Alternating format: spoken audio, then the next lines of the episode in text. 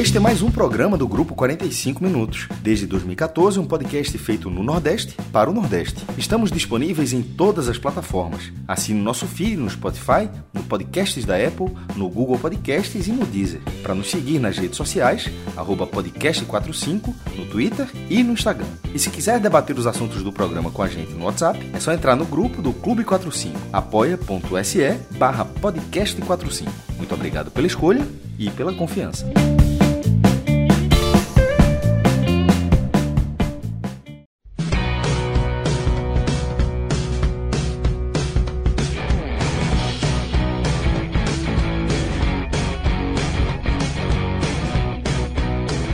Fala galera, fala Cássio Zirpoli, Cauê Diniz, Fred Figueroa, Pedro e Danilo que estão aqui nos bastidores. Boa noite, galera. Vamos para mais um.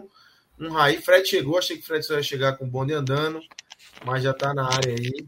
Programa cheio, né, Fred? Você estava preparando aí as artes, é, o conteúdo aqui para o nosso programa de hoje, né? Semana nobre, né, Lucas? Boa noite a todos. Semana nobre porque a gente tem uma semifinal de Copa do Nordeste, né, trazendo é, de novo um clássico rei, né, que coloca, que dá continuidade a esse protagonismo do futebol cearense, garantido pelo quinto ano consecutivo mais um clube da final. Você tem o esporte que consegue ser surpreendentemente um protagonista né, da temporada 2023 é sem dúvida um dos clubes mais fortes hoje do Nordeste, mostrando futebol. Deu uma prova disso efetiva né, nesse domingo. E você tem o ABC que renasce, né? E, re, e, traz com ele o renascimento do futebol potiguar, que tantas vezes aqui nesse programa, inevitavelmente, né, o, o podcast 45 Minutos é um programa que sempre tem um pezinho na história, né? E invariavelmente a gente volta no tempo para falar né, das nossas experiências, de como a gente viu a evolução, o desenvolvimento do futebol. E muitas vezes eu citei que para nossa geração, e aqui nós quatro somos basicamente ali na margem de erro da mesma geração, para a gente o futebol potiguar era o terceiro né, da região durante um certo tempo. E depois desaparece completamente para agora voltar a ter né, um clube na semifinal. E será muito nobre. Né? Eu acho que a gente vai ter uma quarta-feira. É... Que pena que a CBF não está cuidando muito bem dos detalhes da Copa do Nordeste esse ano e coloca os dois jogos simultâneos. Né? Seria muito bom que todos pudessem assistir as duas partidas. Mas, e para além disso, a gente tem sorteio da Sul-Americana, que foi agora, sorteio da Copa do Brasil, que vai ser nessa super quarta. A gente diz que quarta é super quarta. Essa eu não sei nem como é que a gente vai definir, né? Porque vai ser live de duas da tarde. Ultra mega, pau. Tá brincando. 12 horas tá do ar. Tu vai fazer isso. É 12 tá brincando horas que tu vai fazer isso. 12 horas do ar. 12 horas do ar. Tá TV Gazeta? TV Gazeta. É até Roger Machado cair. tá de brincadeira, porra. Mas é isso. Quarta-feira o bicho vai pegar. Cauê, Estamos aqui, né? Mais uma segundinha, raiz. Sem spoiler, mas tem surpresa para a turma daqui a pouco, né? Quando a gente for abrir o programa, né? Tem, boa noite, galera. Boa noite a, a todos que estão nos acompanhando aí. Tem surpresa, justamente por conta dessas, desse agendão de Fred, né? Exatamente. Esse agendão de Fred tumultua a vida de muita gente, viu? De muita gente. Você tá rindo aí, mas já tumultuou muita vida sua. Tumultuou a minha Oxe, própria vida. Tumultuou de todo mundo, porra. Demais, Claro, eu já tô organizando quarta. Já tô organizando, já falei com a minha mãe para meu filho dormir na casa dela quarta-feira. Já tô organizando, porque quando dormir Cara, em casa não tem a menor Os condição. problemas, os problemas não ficam apenas em casa, meu. O cara tem que montar uma estrutura que sai de casa, né? Vai para casa É. da avó, vai para não sei onde. Já tá tão grande o negócio que não dá para resolver só em casa. Não, pô, até porque já teve vez de Luca, que é o meu mais velho de quatro anos, acordar no meio da live e ficar aqui no sofá, esperando e, tipo, aí aparecer na live. Aprendendo, aprendendo, É. aprendendo. E aparecer na live, perguntando, cadê você, papai? Vai me botar pra dormir, pra dormir de novo, não, é? É, é bronca. É meu bronca. desespero ontem, Lucas, quando eu fiz aquele comentário, eu perguntei: que horas são? Porque eu passei hora, Lucas. Nove. Tô acabando por aqui, viu? Tá na hora de ir, né? Não ia fechar Tá na aí, né? hora de O deadline, Tá meu velho. O deadline. de Ciro, pô. Ciro ficou no Castelão. Ele saiu de cena ali, né? Enquanto a gente tava falando do esporte. E voltou depois. Eu achei que ele tinha ido para casa e entrar em casa, mas não, meu irmão. O cara voltou depois, tava no Castelão ainda. Acabou o programa do Ceará. Ele tava no. A parte do Ceará, ele tava no Castelão. Eu disse: Tu tá no Castelão, pô, ele tava. Tava lá no Castelão ainda. E, Tá sei lá que. mandando Castelão, viu? É, é, tem moral. Maestro, a gente falou ontem, mas a, a turma não atendeu, né? Dois jogos no mesmo horário, né? Puta Confusão, merda, né? não falei não. Confusão. Confusão, Assim, né? Veja só, eu, eu entendo toda a, a lógica para ser assim, só para contextualizar, né? É, Fortaleza e Ceará e Sport ABC, os dois jogos serão às 20h30 da quarta-feira. É, os dois jogos passam no SBT, para o Recife e para Fortaleza, e os outros estados do, do Nordeste. Aí vai ter uma distribuição, mas acho que a maioria vai ficar com o Clássico Rei. E o único que não passa é Sergipe, porque não tem afiliada do SBT. E o SBT só passa na TV aberta para o Nordeste. E na ESPN o jogo vai ser o Clássico Rei. E os dois jogos também passam no PPV, né? Pronto. Dito isso, o que, é que a gente estava falando?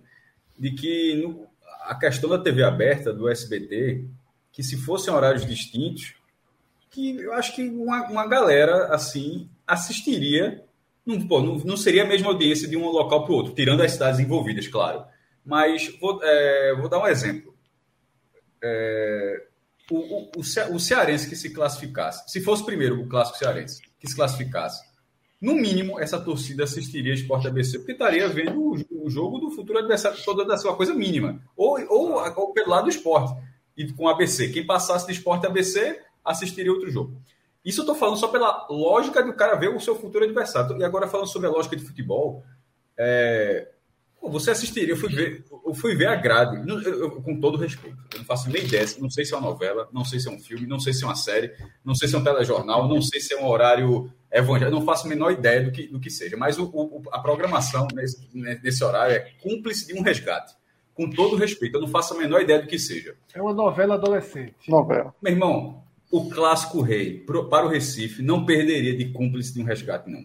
Cuidado. Não perderia. Não, sabe por que não perderia? Cuidado. Não, não, não. É forte, É só- não, não perderia porque não perderia porque a audiência do SBT ela é metade do que é com os jogos. Metade. Eu não estou dizendo que ela é menor. Não estou dizendo que o negócio é 14 e com, com o outro é 12. Tipo, de- desculpa, de 12 vai para 14. Não. É de 7 vai para 14 ou 15. De 10 vai para 20. É o dobro. Então, assim, é, eu acho muito improvável que. Eu, tô- eu não sei nem se seria exatamente, porque a programação da quinta-feira, de 9h30, vai ser isso. Cúmplice de um resgate. E e eu tô, eu tô falando em relação a esse horário das pessoas que assistiriam para o futebol. Aí você vai de por que, que não tem acontecido. É, porque os dois, os três times, eu acho que a ABC até também, mas, é, mas eu não sei se está marcado, porque teve, foi adiado lá o jogo lá no Campeonato Potiguar, mas os cearenses já- já começam a decidir no sábado e a última rodada do Pernambucano também é no sábado. E aí é que eu falo que faltou isso aqui, 10 centavos de, de, de boa vontade. A Copa do Nordeste, eu acho, tem um, um enorme interesse no campeonato estadual do- da final que vai ser o Cearense. Mas para os torcedores cearenses, de os torcedores de Ceará e Fortaleza, se esse jogo for sexta, sábado, domingo ou segunda, não fará diferença. O, o jogo vai ser gigantesco da mesma forma. Faz diferença para quem vai transmitir, talvez. No caso, é a TV Cidade, afiliada da Record, no sábado. A lógica que a gente aprendeu é que a escala é campeonatos internacionais, campeonatos nacionais, campeonatos regionais, campeonatos estaduais. Então, em tese, em tese, a Copa do Nordeste deveria, em tese, deveria sobrepor. Isso porque esse, o Clássico Rei poderia ser na quinta-feira, se bem que ainda vai ter o jogo do Fortaleza Sul-Americano, não sei nem como é que vai ser a data disso, mas que a Comembol vai divulgar. Mas o Clássico Rei, se ele fosse, se fosse da quinta-feira, o clássico da final poderia ser no domingo, se fosse a questão de horário, dizendo, só se fosse a questão de horário. Porque o, o, o do esporte não poderia para quinta-feira, porque a rodada é sábado e não tinha como mudar, porque são seis jogos simultâneos. Então você afetaria muito mais jogos. No caso, o clássico rei do Ceará é uma partida, não tem outros jogos envolvidos. É, e, ou, ou se fosse o caso, puxava um, se, se fosse o caso realmente de, de querer vontade, de, de, de ter vontade de realmente fazer o esforço para ser assim, puxava um para sete e meia, pô. Assim, puxava um jogo para sete e meia da quarta-feira. Já, já, já, já passaria o mínimo, né? Porque são 66 horas Já domingo aí seria segunda, terça, quarta, ou seja, o jogo começou de 6 horas, 6 horas da quarta-feira já teria feito 72 horas, ou seja, já teria tempo suficiente para ter uma nova partida se o jogo fosse de 7 e meia. Aí eu digo, qual campeonato de Copa hoje em dia é dessa forma? Jogos simultâneos na semifinal. A Copa do Brasil, é, é, é, a Alan Simon até, é, que tem o blog da Alan Simon, até recordou que 2015 foi assim. Mas nos últimos, nos últimos anos já não é assim. Alguns, pô, 2015 já são oito anos atrás, pô. A gente está em 2023. Então, a Copa do Brasil não é assim. A Libertadores não é assim. A Copa do Mundo não é assim. A Champions League não é assim. Tem um sentido de não ser assim. Porque você cria dois horários. Você cria dois horários. Aí a Copa do Nordeste ela vai na contramão e bota dois jogos assim. Tipo, não é um jogo de ida, de volta, é jogo único, tipo. Aquele negócio, cara, ó, um vai sair ali, um vai se classificar e bota no mesmo horário. Eu considero, eu, eu caço assim, uma burrice assim, num nível, de uma, uma má vontade de, de, de, de, de fazer um esforço para o campeonato ficar melhor. Eu achei, eu, eu achei inexplicável. Assim. É... Eu, eu, acho, eu acho, Cássio, que é, assim, é uma matemática sempre difícil de fechar é o chamado cobertor curto, né? Porque envolve muitas emissoras de TV. Só aí o que você mencionou, você está você tá falando da TV Cidade, que é afiliada da Record, com a Globo, que é aí com o Pernambucano, com a, a, o SBT, entendeu? E em meio a tudo isso, poderia ter exatamente essa questão, né? Tipo, as semifinais, um vai ser numa quarta, outro numa terça, né? E aí perceba, ainda tem que ver toda a logística dos clubes. Por exemplo, aconteceu em Natal um, episódio de violência e o ABC queria. Acho que a primeira ideia do jogo ABC e Náutica era para acontecer no sábado e o jogo do esporte no domingo. Não tinha como acontecer Ceará e Fortaleza no mesmo dia, porque é o Castelão para utilizar e os dois utilizam.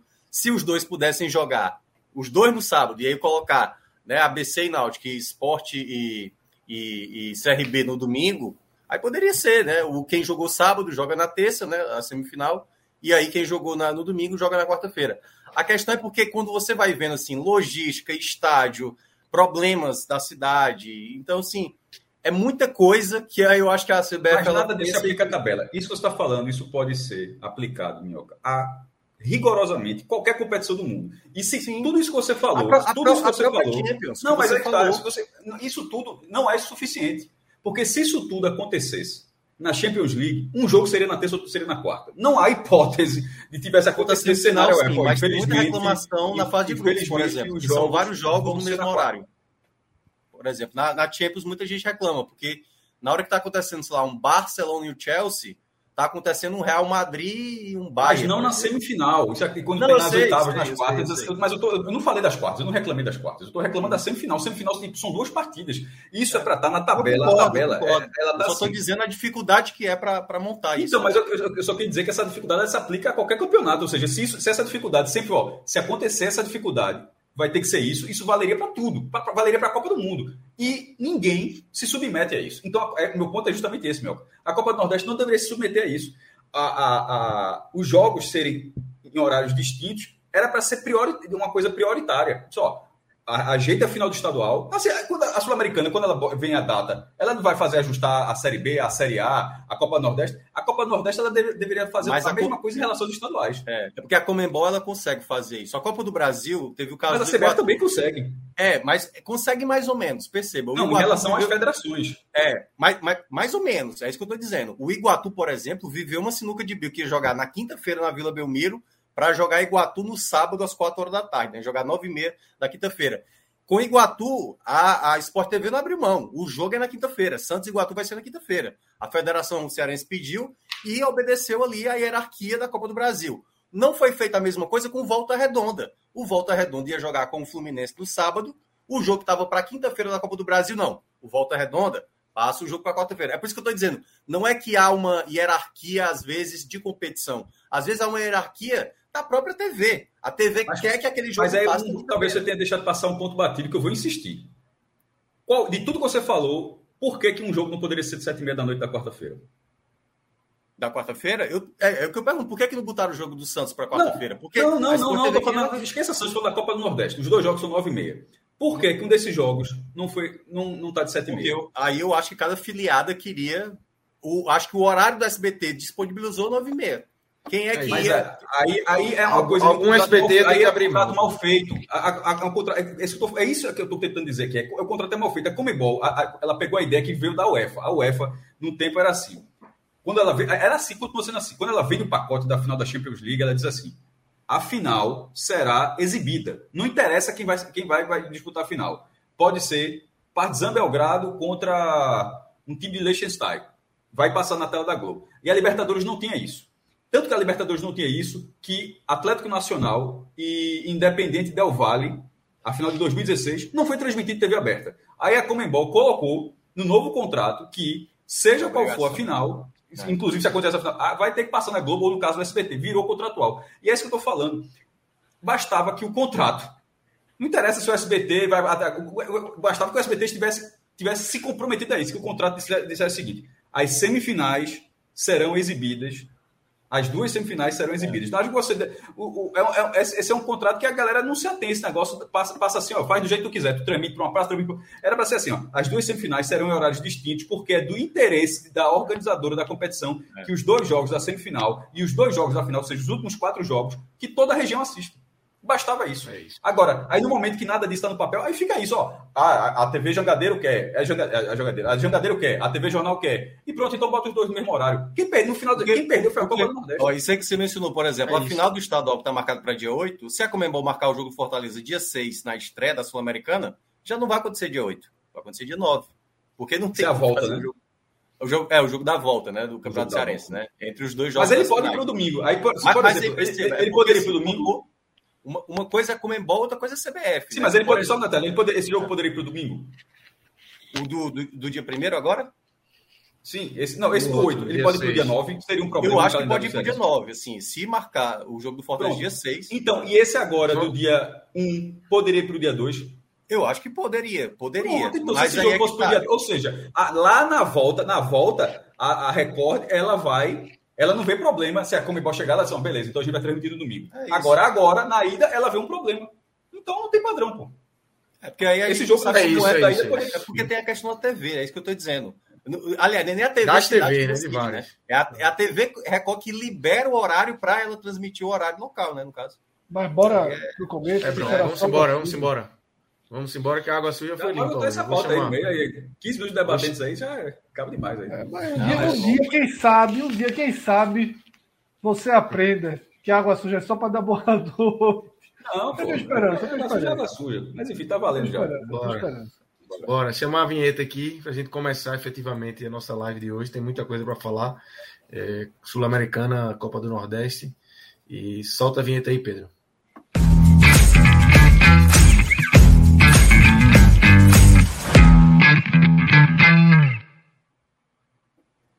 Fala galera ligada aqui no podcast 45 minutos. Estamos começando aqui mais um Raiz nessa noite de segunda-feira, 10h46. Eu sou o Lucas Leozi. Estou aqui com Cássio Zirpoli, Cauê Diniz, Thiago Minhoca e Fred Figueroa. Programa que a gente vai debater a definição aí dos grupos da Sul-Americana, envolvendo o Fortaleza, e também as semifinais da Copa do Nordeste. No domingo, a gente no sábado e no domingo, né, a gente fez dois programas aí. É, de definições aí. Agora a gente tem definidos aí Esporte ABC no semifinal e Fortaleza e Ceará na outra semifinal. Vamos destrinchar aí esses dois jogos, essas campanhas desses, dessas quatro equipes até aqui, até essa semifinal. Porém, porém, antes da gente começar aqui o nosso programa efetivamente, Cauê, a gente tem uma surpresa, turma, aqui. A gente levou eu, vou chamar aqui, pedir para Pedro colocar, mas a gente levou uma cornetada assim, genuína, né? Um negócio Com assim. a comida, uma amigo, bela comida. Uma bela comida. uma CRzinha. Não sei se Minhoca e Maestro viram, mas no grupo. Mas vamos soltar aqui e a partir daí a gente começa a comentar essa cornetada. Eu sou que está esperando, viu? Eu disse que ia tá ter esperando. Está esperando. Foi? Ou seja, Nossa, ainda deve estar dizendo, e a turma ainda atrasa. A turma ainda atrasa, pô. É, na TV da sala, é na TV da sala, aquela TV. A TV da sala tá. Bem tá capaz. Tem, tem jogar na TV da sala. Solta aí pra gente poder mandar um abraço pra turma, vai. Solta aí, Pedro. Shelly, tu conhece aqueles, aqueles rapazes, Cássio Zirpoli, Fred Figueroa, Cauê, não sei das quantas, Pedro Maranhão, esses homens, que eles têm um, um podcast que se chama 45 Minutos, que eu não suporto mais, eu não aguento mais eles na minha televisão. porque acaba um jogo de futebol e Hugo vai lá assistir. Eu fiz, olha, eu vou atrás de Shelly, porque ela é dona do jornalismo dessa cidade. Ela deve conhecer eles e ela vai mandar um recado para eles assim: parem, parem de aparecer no YouTube, pelo amor de Deus, não aguento mais esses homens futriquentos. Eles se metem em tudo, viu, Shelly? Tu acha que eles só falam de futebol, é? Eles falam de tudo, até de Big Brother, esses homens se metem em tudo. Não aguento mais eles. Tá aí, meus Fantástico, amigos. fantástico que se meter em tudo é falar até de Big Brother. É é foda. Eu achei que ia vir um política e tal, mas até. E Fred é Boninho, viu? E disse depois. Fred é metido a Boninho. Aquele Fred Figueiredo coisa. é metido a Boninho. Eu só digo uma coisa sobre Big Brother. Entramos aqui, apostei em Fred Nicásio. Fred Nicásio saiu e voltou. Ele é a terceira Ah, vez. Ele Virou ele favorito. Virou favorito. A aposta tá muito forte. Não é porque a gente fala de tudo, não. É que a gente fala de tudo com propriedade, Tereza. A Tereza, Tereza, Alguma Tereza. propriedade. Eu não sei se ela já viu, por exemplo, Minhoca dissertando sobre ele tá cinema. aqui, viu? Hugo Reis, ó. Ele tá aí no chat. Tá aí, tá aí. Grande Hugo. E Hugo, Hugo, que é o marido dela. você, viu, Hugo? A gente não vai parar, não. Marido. Não, é o marido dela, é o marido dela. É. Olha, Hugo Reis, estamos aqui, ele e ela, ele e Tereza. Ó, Lá, Um abraço, pra, um abraço pros dois. Grande abraço Vou aí. Ainda bem que ela não me citou, Brother, né? né? Ou seja, eu tô Inclusive, livre aí da, da crise. esse- o paredão desse de amanhã tá fraco. Ah, fraco. Mas vai ser, vai ser uma- Mas a ideia de- do meu parceiro Boninho foi forte, viu? Totalmente contra a regra, mas deu certo. Disse, Foi um- os melhores momentos da casa recente foi a volta da turma. ó, Mas foi obrigado, né, Hugo Fred? Reis? Qual, qual o Obrigado. time de Hugo Reis? Qual o time de Hugo Reis? Para Ela citou elogiar, pra elogiar Fred quatro que ela Figueiredo, citou, é Pedro esporte. Maranhão e Cauê, É ela esporte, é, é. né? Ela é um Ótimo. cinto. Pela esporte, camisa né? parece Bahia, velho. É, mas para odiar, o, o Não, é quarteto do é ódio, o quarteto do ódio é esporte. Só um parêntese ultra rápido para quem tá no Aguacílio. Eu lembro no comentário do Tarcísio, o Tarcísio lembrando que a Globo não passou Boca e River. É o contrato quando acabou da Globo, é quando começou a virar a Não. final única, que, que começou com o SBT, só para deixar tudo certinho. Volta. É, Não volta, é né, Cássio? Debate Corte na da porra. água suja ali. Não, parêntese, porra. Esse bicho parece estar trabalhando na Globo. Trabalha na Globo, trabalha podcast 45. Aqui é, é assim, porra. Oxi, inventa a roda É, mesmo. papo. é assim mesmo, Tereza já disse, pô. Inventa comentar de É tudo. Boninho. porra. É isso aí. Boninho, É pô. É, pô, mas Hugo é esse áudio de foi bom demais. Hugo é analista de Analista. Do Bahia, provavelmente. Eu tô Quer comer a camisa oi de né? JB, olha. Quer comer a oi de JP, olha. Hugo, quer Deixa eu a ver, ver essa JP. tela aqui. JP caiu. Sério. esporte. Não, não é Bahia, não. É Bahia, não. A camisa É, parece. JP caiu. Ele até tentar dizer na live que sem ele o time foi campeão lá, no, lá em Minas Gerais, no torneio sub-17. Você é um traíra da porra. Resquício do trabalho, né? O cara disse que é Ele legado, não, né? ele falou, Ele ele deixou, legado. deixou um legado. Um jogo 1x0, o CRB desceu no contra-ataque da porra, bola perigosíssima. Não, mas que em Minas Gerais é Minas Gerais na porra, meu irmão. Segura aí. Pelo amor de Deus, pô. Dois dedinhos Meu irmão, de que frase da porra de Manel ali. viu? Qual foi? Só o torcedor do esporte aguenta assistir o 45 minutos todo dia nessa boa fase.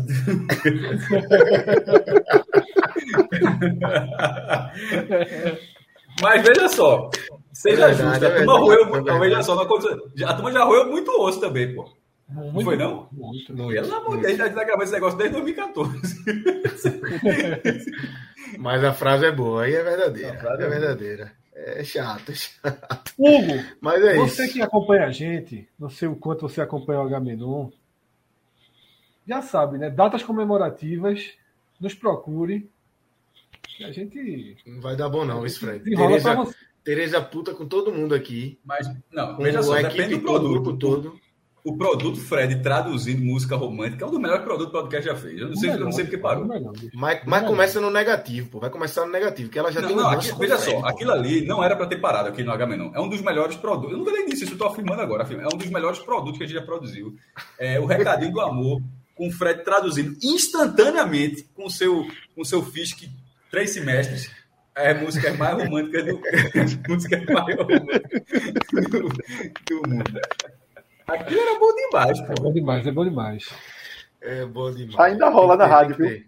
De meio dia, tem uma rádio Não, que é, aí é que tá, não se 88. O de Fred é muito melhor. O da rádio é chato, pô, com todo respeito. Mas assim, o de Fred é muito É da melhor. porra. 88 FM. Ah. Mas de meio-dia, que é quando eu vou pegar o moleque na escola, meu filho na escola, aí começa. A tradução. Meu Toca, Deus, o cara só faz a tradução e vira depois pra tocar de novo a música. Ou seja, você escuta a música duas vezes.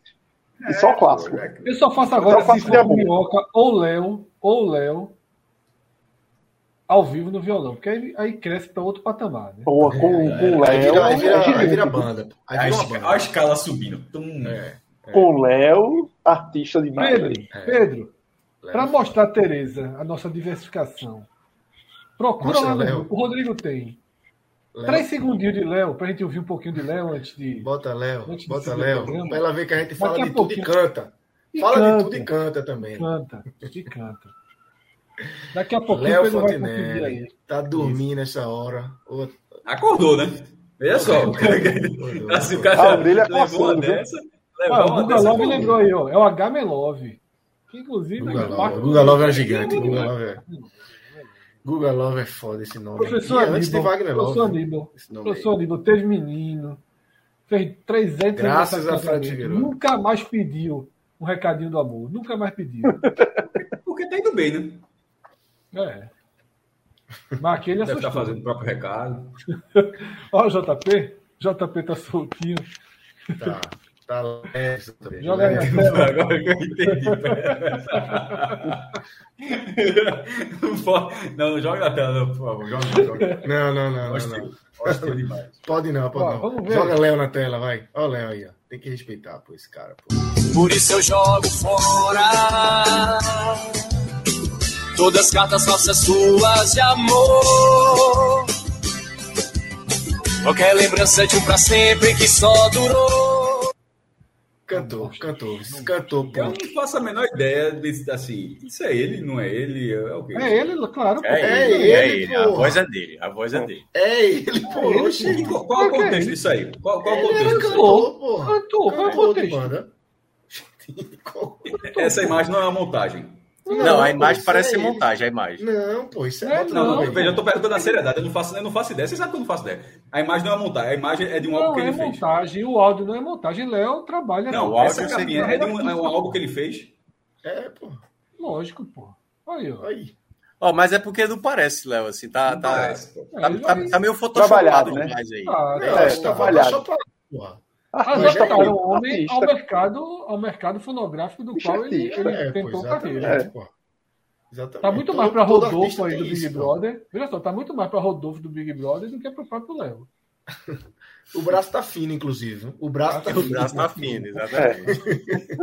Quando começa a virar o Hulk, é doido desse tudo.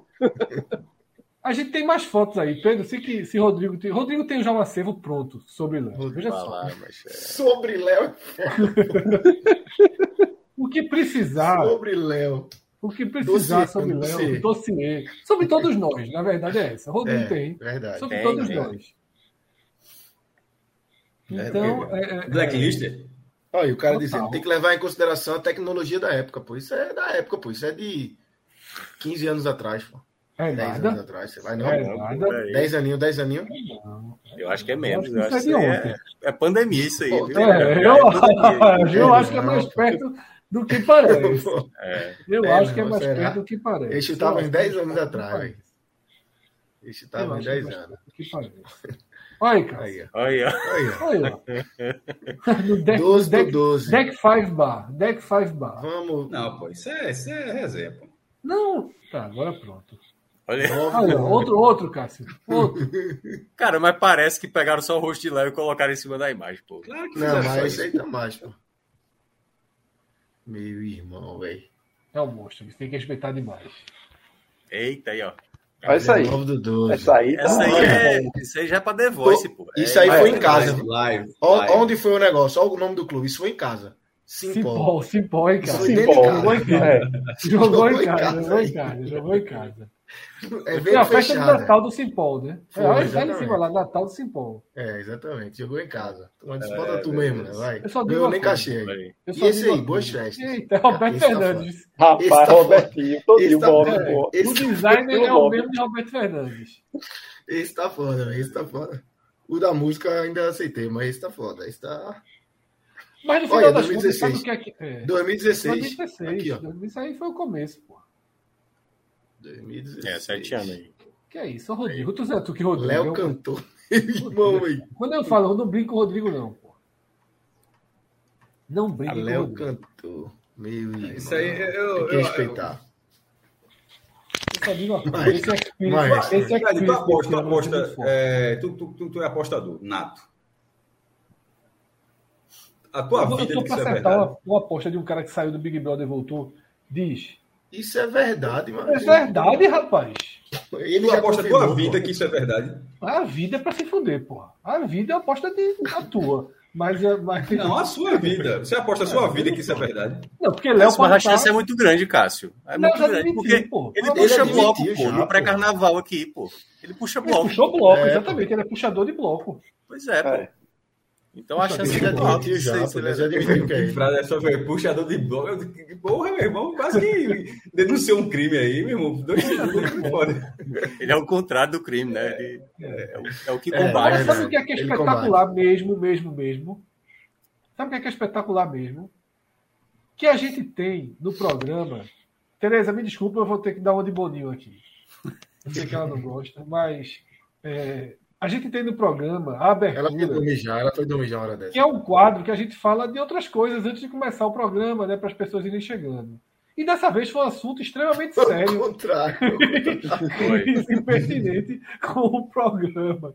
Quando começamos É só inverter na hora da edição. É, o pessoal, a galera do podcast, a galera do podcast vai, vai, vai pegar esse bloco primeiro e o outro depois.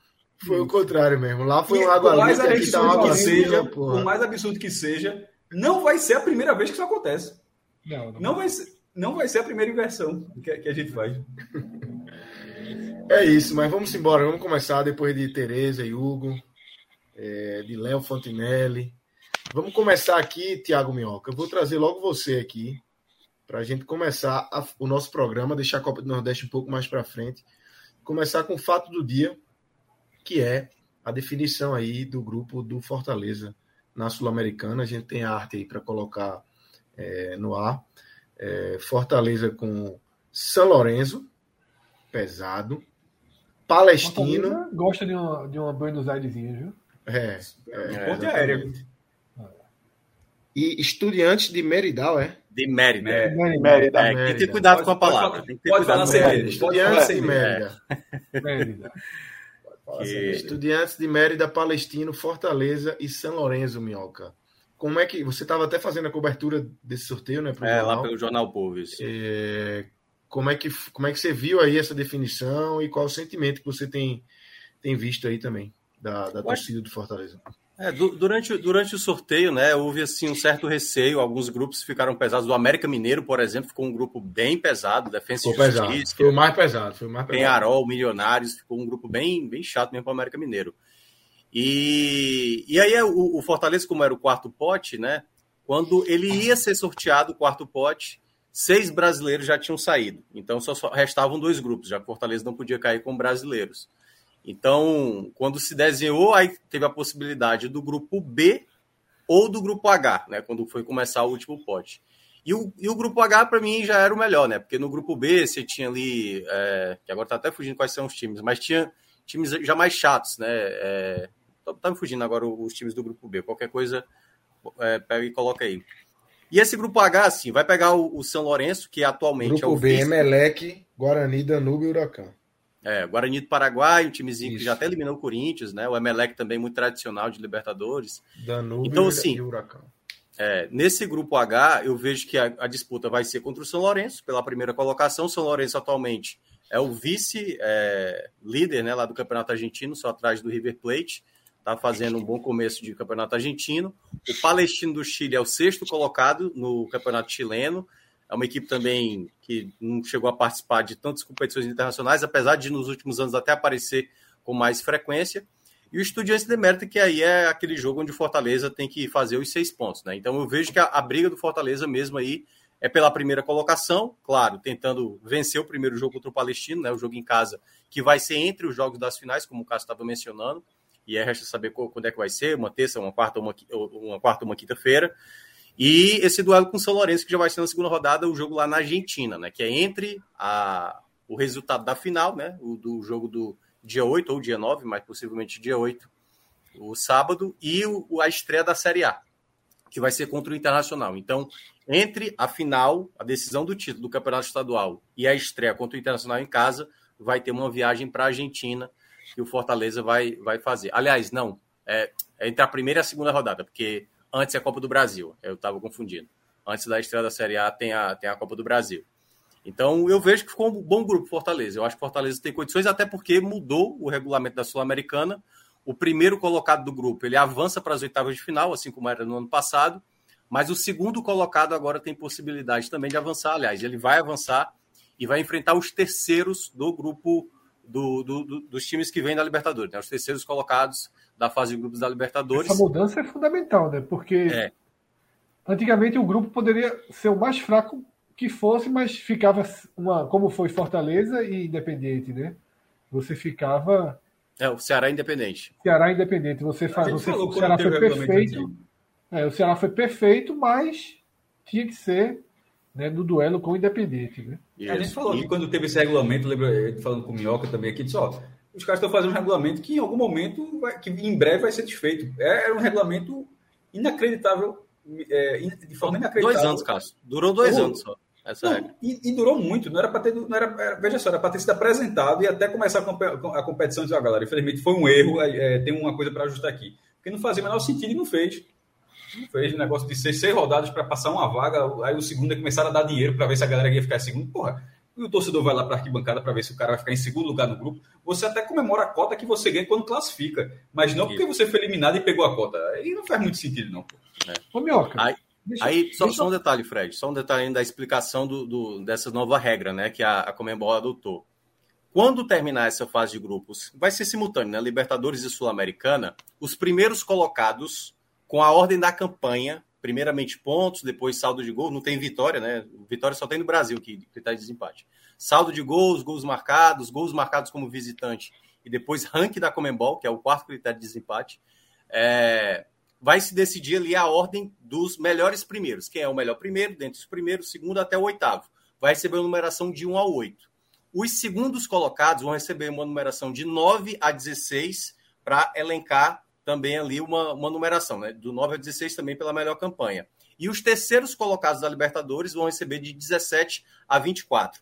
E aí, nesse, nesse, nessa numeração, a essas equipes, os segundos colocados, que é do 9 até o 16, e as equipes que vêm da Libertadores, que é 17 até 24, vai ter o cruzamento invertido. 9 Olha. contra 24, é, que é o, o melhor dos segundos colocados pega o pior dos terceiros da Libertadores. 16 contra 17. Né? É, segundo, pronto. Aí quem passar, aí sim vai ter um sorteio, sorteio certo. de fato, para definir o chaveamento das oitavas de final. Certo. Ô, Mioca, deixa eu fazer uma pergunta sobre como você sente a... o termômetro, né? a intenção do Fortaleza para essa Sul-Americana. E eu faço a pergunta pelo seguinte. A gente viu ano passado o quanto Fortaleza penou no Campeonato Brasileiro quando teve um foco dividido. Claro que, claro que os reforços né, foram também decisivos para retomada no segundo turno, mas me parece que o ponto mais relevante foi focar apenas na Série A. Quando o Fortaleza focou apenas na Série A, o Fortaleza saiu de pré-rebaixado e voltou a ser um dos melhores times da competição, a ponto de estar de novo na Libertadores, o que é o que beira o surreal depois daquele primeiro turno do Fortaleza.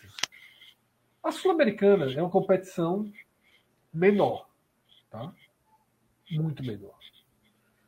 Mas que naturalmente tem um peso grande para um clube do porte do Fortaleza. E quando eu falo do Porto Fortaleza, eu quero dizer que é um, do porte do esporte, do porte do Bahia, né, do porto do Curitiba, né, de clubes que não estão é, é, é, acostumados a jogar Libertadores e de clubes que muito menos são clubes que disputam o título da Libertadores. Disputar o título da Sul-Americana é sim factível. Já foi mais, mas ainda é factível. Já foi mais os novos regulamentos tornam a Sul-Americana mais complicada. Vem os times da Libertadores, né? E as coisas vão, vão, vão endurecendo. O Fortaleza vai tratar a Sul-Americana como prioridade? Vai força máxima em tudo? Ou vai ser, ou vai ter aquela, aquela postura São Paulo, digamos assim, né? Aquela postura Corinthians quando joga Sul-Americana, de se tiver que centrar força, centra força na Série A e a Sul-Americana é que paga a conta. Como é que você enxerga essa, é. essa predisposição? Porque, quer ou não, a Sul-Americana vem, vem, de forma de, como um consolo para o Fortaleza. Né? Uhum. Fortaleza ele não, não alcança a Sul-Americana, ele cai para a Sul-Americana. Né? Tem uma diferença também. Né? E que curiosamente, né, e aí só um detalhe, se tivesse passado, né, o Cerro Portenho, por exemplo, ficou no grupo de Palmeiras, Barcelona do Equador, era um grupo bem chato, assim, pro, pro Palmeiras. É assim, Libertadores não tem moleza, né, são, é. são, clubes, são clubes de mais peso.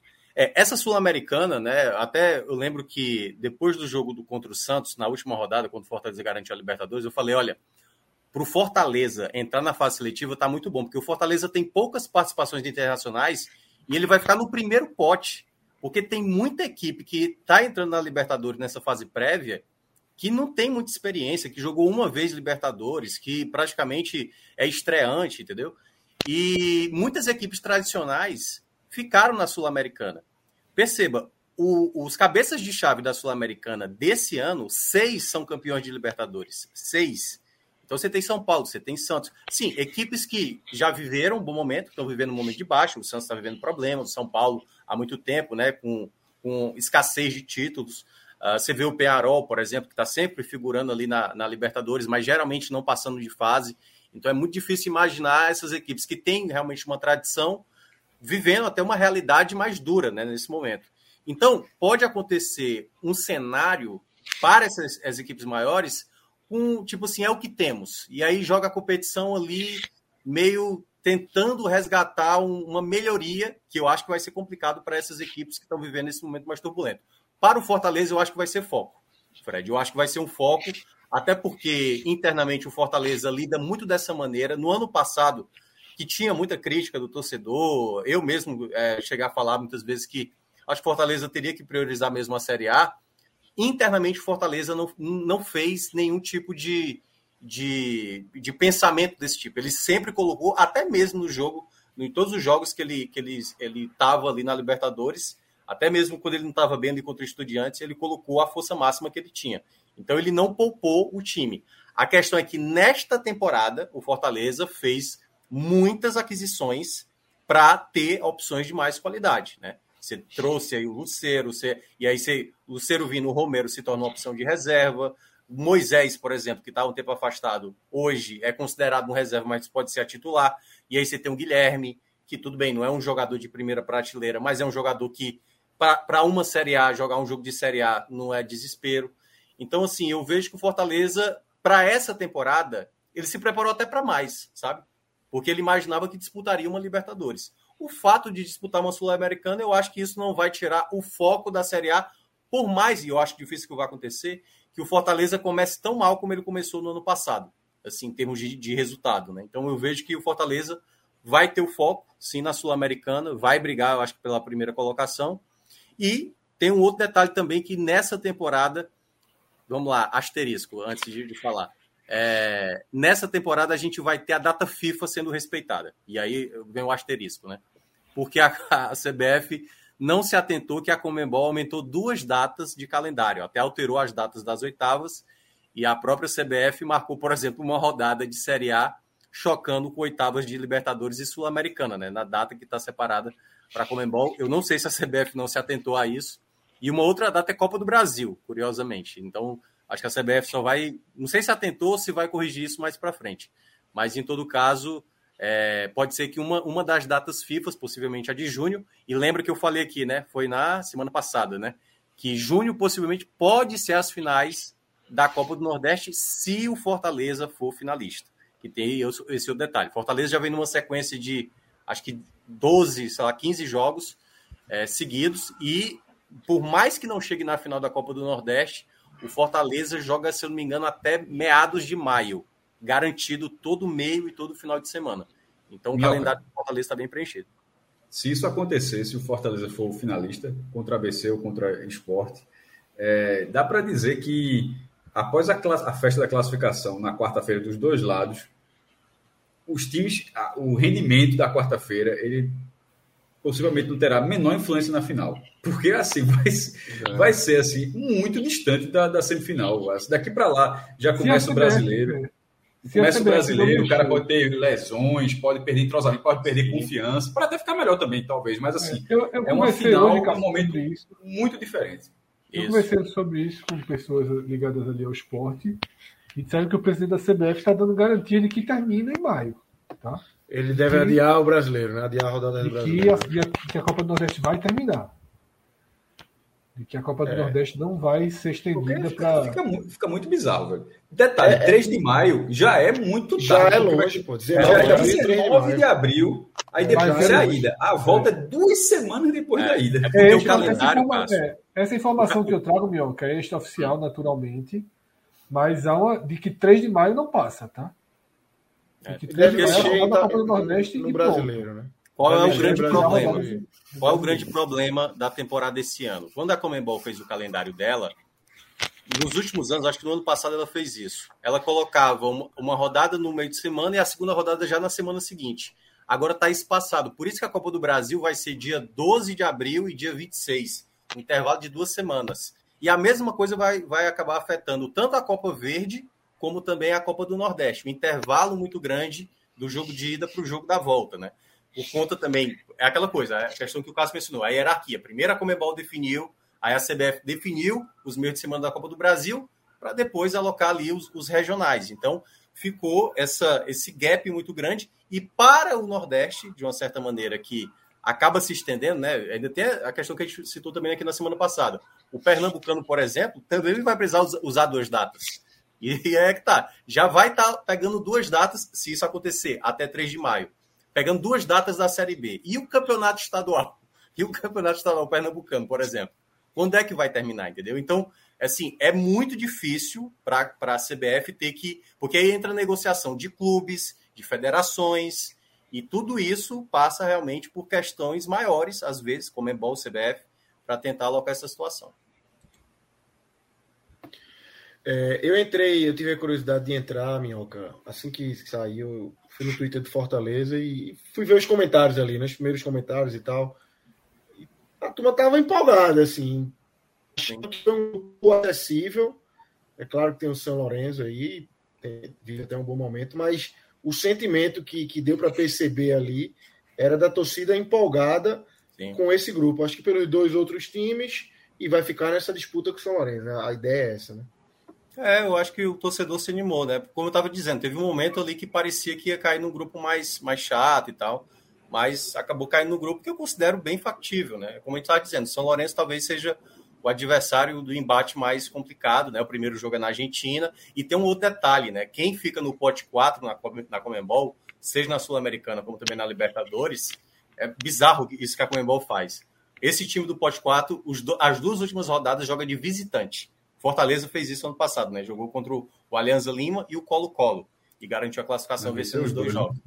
É. E, e as equipes que são cabeça de chave terminam os, os, as duas últimas rodadas jogando em casa, entendeu? Então acho meio bizarro, porque eu nunca vi isso no mundo inteiro, assim, todas as competições desse tipo.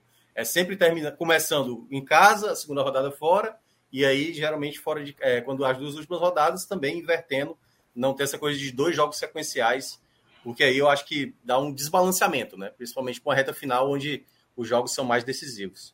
E aí, Lucas falou da torcida de Fortaleza, que é outra que precisa também é, se definir né, quanto a isso. Porque ano passado foi, a gente tratou muito aqui, a gente contra, né, pra cacete, com um pouco menos, mas assim, torcida de Fortaleza cogitando tirar o pé da Libertadores, né, desistir antes da hora. O Fortaleza terminou classificando.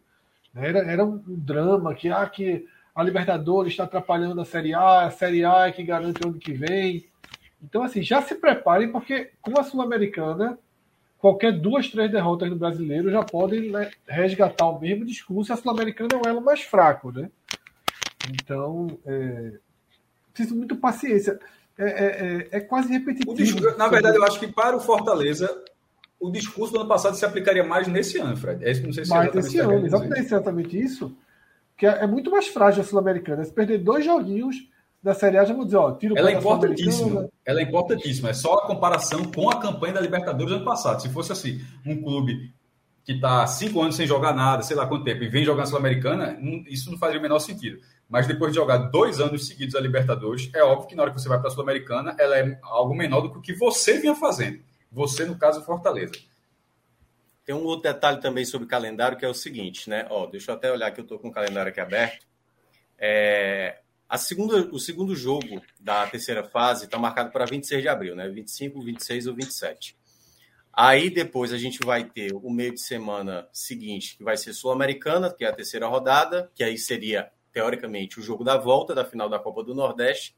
E aí, assim, uma coisa que não vai acontecer: não tem como a Copa do Nordeste cobrir jogo da, da Sul-Americana. A Comembol não vai abrir mão para ter campeonato regional. Se, se for para alterar alguma coisa, vai ser realmente os jogos acontecendo no final de semana e trocar Série A e Série B, se o Fortaleza chegar. E aí, tem duas datas em maio. Inclusive, a em ordem é maio o que- contrário. Isso que Minhoca, isso que Minhoca- só, só para completar o que você está dizendo, é o contrário. Se a, a Comebol, quando fala, a, a- a CBF acata, como foi a, a- tirar a vaga da, da, da Sul-Americana da própria Copa do Nordeste, que a CBF queria, mas a, a Comebol chegou e disse. Copa não, Verde vai, não também. vou mais agora para a Copa Regional e tirou uma vaga que seria do Santa, porque numa configuração. O Santa jogou em 2016, mas numa configuração o Santa ia ganhar duas vagas pelo mesmo título. Mas aí acabou tirando e nunca mais teve vaga da Sul-Americana para a Copa do Nordeste. Ó, aí, as oitavas da Copa do Brasil tá marcada para 17 de maio e 31 de maio. Também uma diferença de duas semanas do jogo de ida para o jogo da volta. Se por acaso. E aí, é aí tem que ter uma combinação muito grande, porque se o Fortaleza chega na final, ele teria que não passar na terceira fase. Mas não só isso. O outro finalista, que é ABC e Esporte, que estão na tá- terceira fase, né? também não podem passar, entendeu? É por isso que eu estou dizendo. Ou a CBF vai ter que. Eu acho que, assim, se for para alterar, não vai ser Copa do Brasil e não vai ser, obviamente, jo- jogos da Comembol. Vai ter que ser jogo do brasileiro, Série A e Série B. Então é a única forma que eu vejo de ainda terminar em maio é dessa maneira. Se não, É realmente, isso. eu acredito que vai, vai ficar para junho. É isso. E vamos entrar de vez então, Fred, na, na Copa do Nordeste aqui.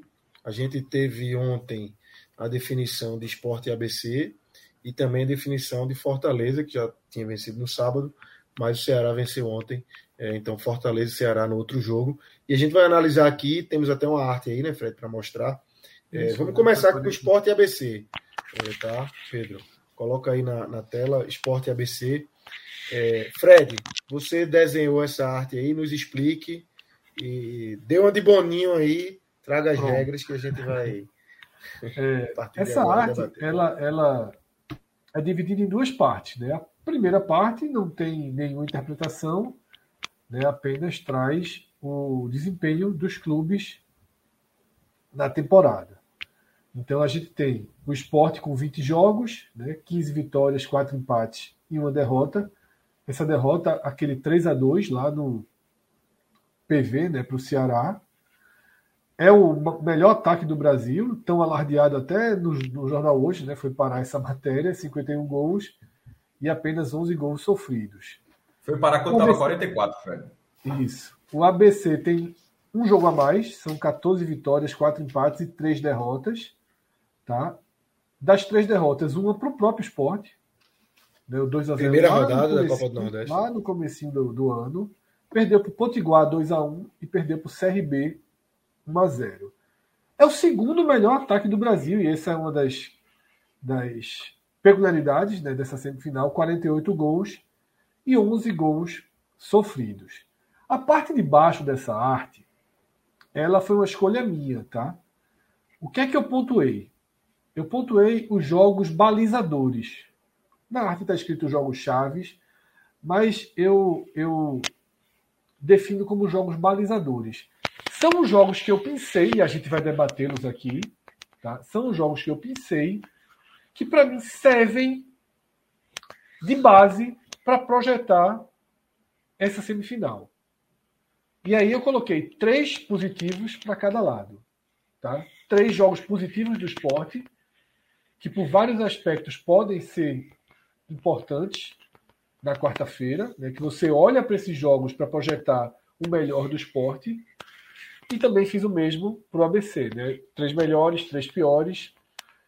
Não é nem três melhores, três piores. Três jogos que jogam, que trazem uma luz, uma luz, iluminam pontos positivos, pontos fortes do time, e três partidas que deixam algum questionamento, tá? Então, é, caso alguém queira fazer alguma abordagem antes da gente ir para esses jogos, né?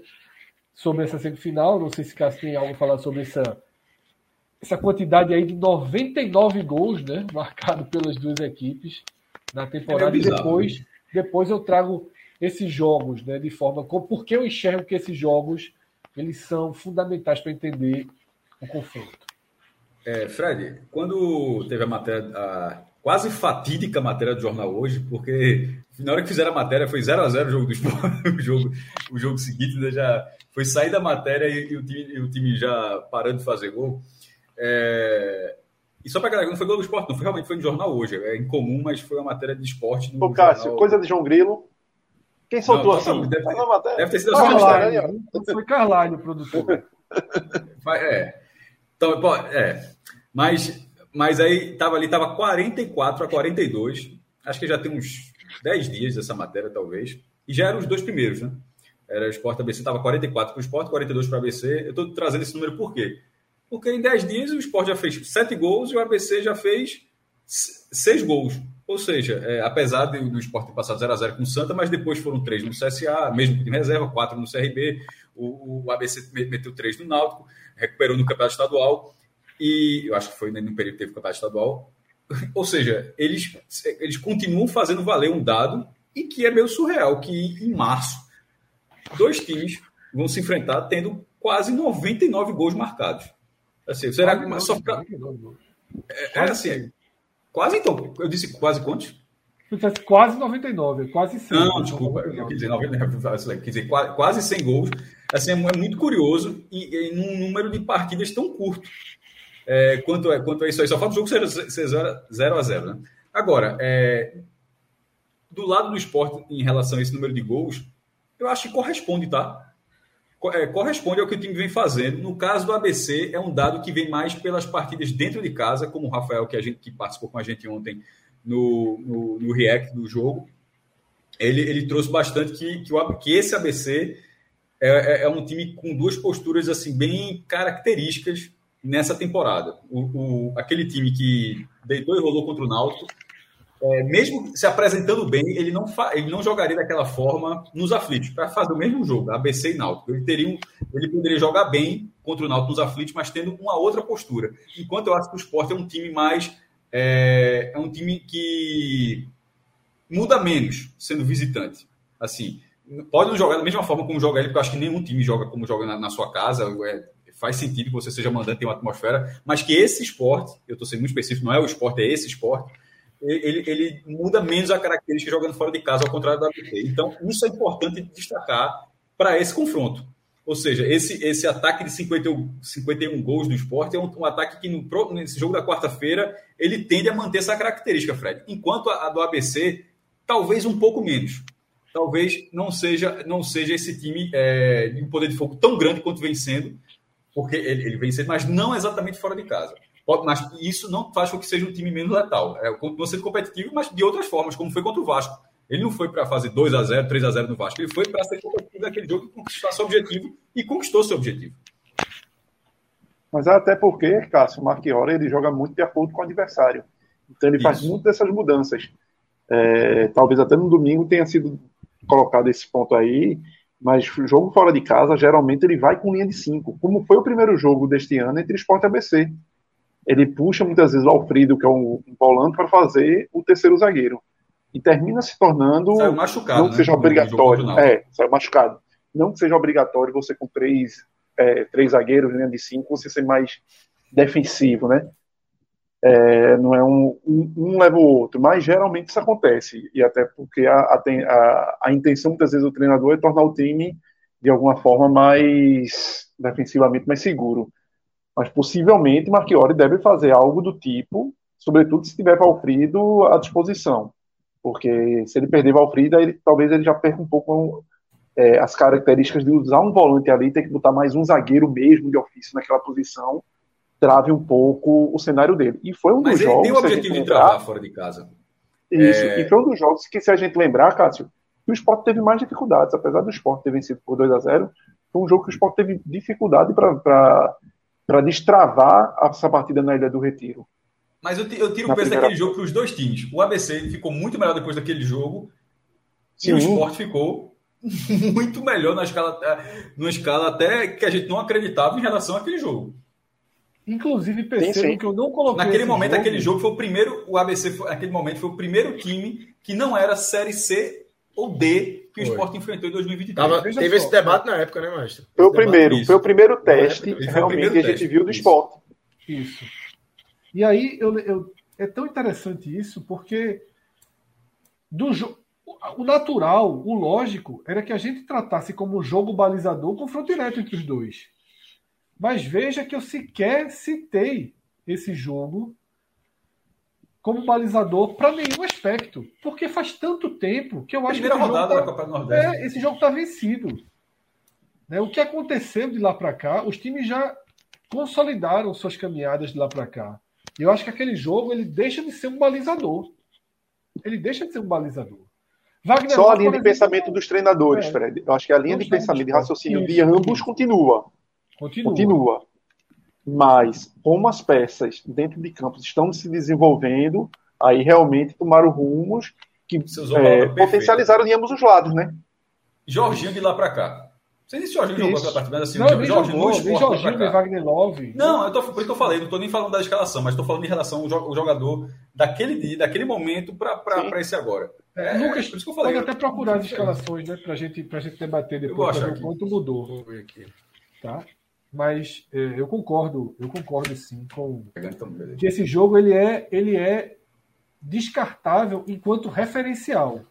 Mas é claro que naquele jogo existem né, os primeiros, as primeiras raízes do desenvolvimento das duas equipes.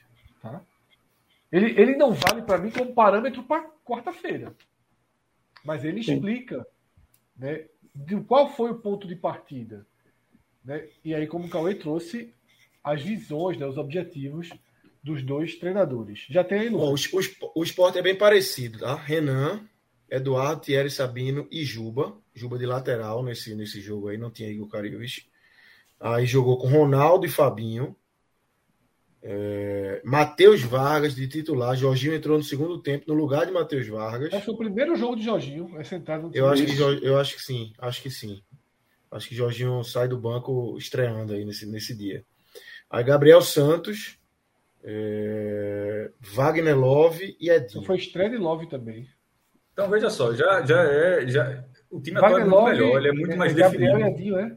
Isso, isso, isso. É um time muito mais, muito mais coeso. Nesse ataque, por exemplo, em vez de ter dois, dois atacantes ali, em vez de usar o Wagner Love e o Gabriel para cá e para o lado, agora tem é, dois, dois pontos mais qualificados. É, Gabriel perde a posição para Igor Cariús. Quando Igor Cariús chega, Isso. Gabriel perde a posição. E aí Juba vai para frente e, é. e... Igor Cariús já estava, mas não tinha, não tinha virado titular ainda, né?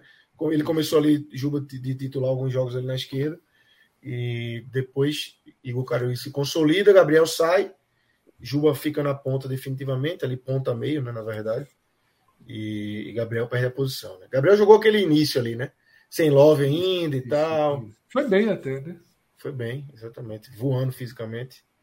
E que talvez até por isso Juba viesse jogando de lateral esquerdo e Carius no banco.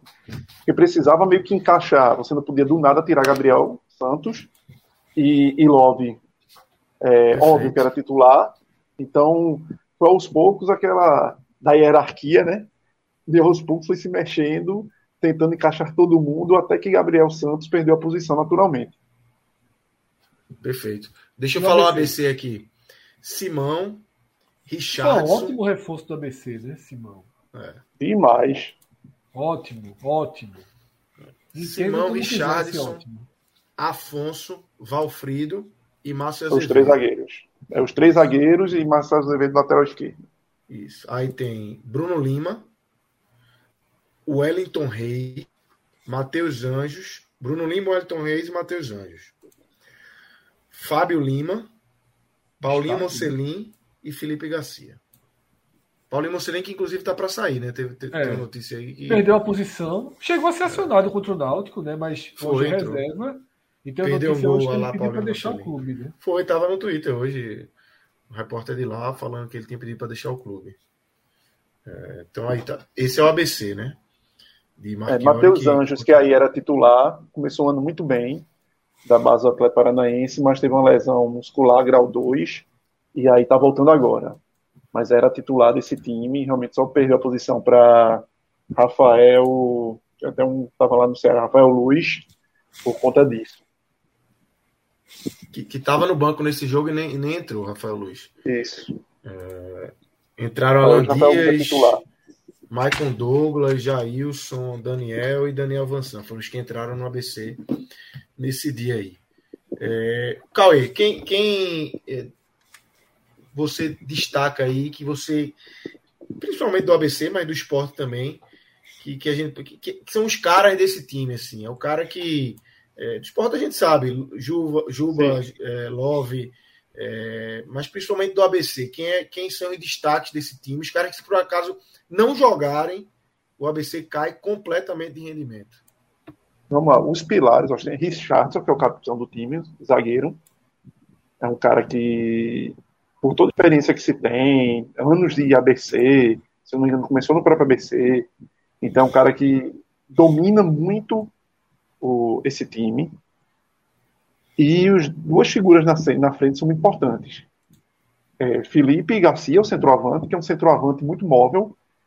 Durante muito tempo, Felipe Garcia foi atacante de lado, meio-campista, e hoje ele é centroavante desse, e está fazendo gol, algo que não está nem tão assim na carreira dele. Na, na, né, na, carreira dele, talvez só em 2016, lá pelo Brasil de Pelotas, ele fez uma quantidade até substancial de gol. Ele agora encaixou muito bem nesse time do ABC e muito porque o ABC joga com os pontas, joga com jogadores que conseguem servir e esse jogo do, contra o Náutico tem que servir muito de aprendizado para o esporte. Porque a terceira figura que eu falar era justamente Fábio Lima, que é um ponta esquerda que não joga com pé trocado. Então, aquele cara que leva para a linha de fundo e serve, e que acha. E é um cara que já vem de. É o terceiro ano bom dele. Teve dois anos atrás lá no Campinense, foi muito bem. Aí o ABC captou ele no ano passado, foi uma das, uma das peças importantes do ABC na, no acesso, fazia uma, uma dupla ali com o Filipinho, que hoje está no esporte, muito boa ofensivamente. E esse ano teve, teve alguns problemas de lesão, mas voltou. E Isso na ponta esquerda? positivamente. Oi? Na ponta esquerda. Fábio. Isso, que é um problema. Não, não, pra, o, o, ABC, e o esporte assim, até abriu o placar contra o Náutico, assim, ele infernizou a defesa do Náutico na ponta esquerda. É, pra, exatamente. Foi, foi, até o, o, saiu o primeiro gol do ABC, o jogo do ABC era todo ali e era ali levando perigo, muito. Isso. E ele faz uma dupla saída. Tem um pouco até característica que o esporte faz de pressionar a saída, Isso. forçar a, a, o, o zagueiro a errar o passe ali, cercando, cercando bastante, mas muito mas forçando muito as jogadas do lado esquerdo, é, buscando Garcia. E é um cara que ele joga do lado dele ali, o Márcio Azevedo, que aquele lateral esquerdo foi do Atlético Paranaense muitos anos, então é outro cara muito ofensivo, apesar da idade. Então, um lado muito forte do ABC, que pega um lado é, do esporte que precisa de atenção. Porque nesse jogo com o CRB, os problemas que o esporte teve defensivamente foi por ali quando fica a última linha defensiva do esporte, quando formam os, os três jogadores que ficam ali, que é Eduardo, Thierry e Sabino, quando o CRB esticou algumas bolas, em, sobretudo no primeiro tempo, no segundo tempo ainda se conseguiu corrigir, mas sobretudo no primeiro tempo, teve uma bola que inclusive o Renan salva, que justamente faz uma fizeram uma dupla em cima do Eduardo, e Eduardo não conseguiu ganhar velocidade, até por conta da idade, de Renato e de Guilherme Romão.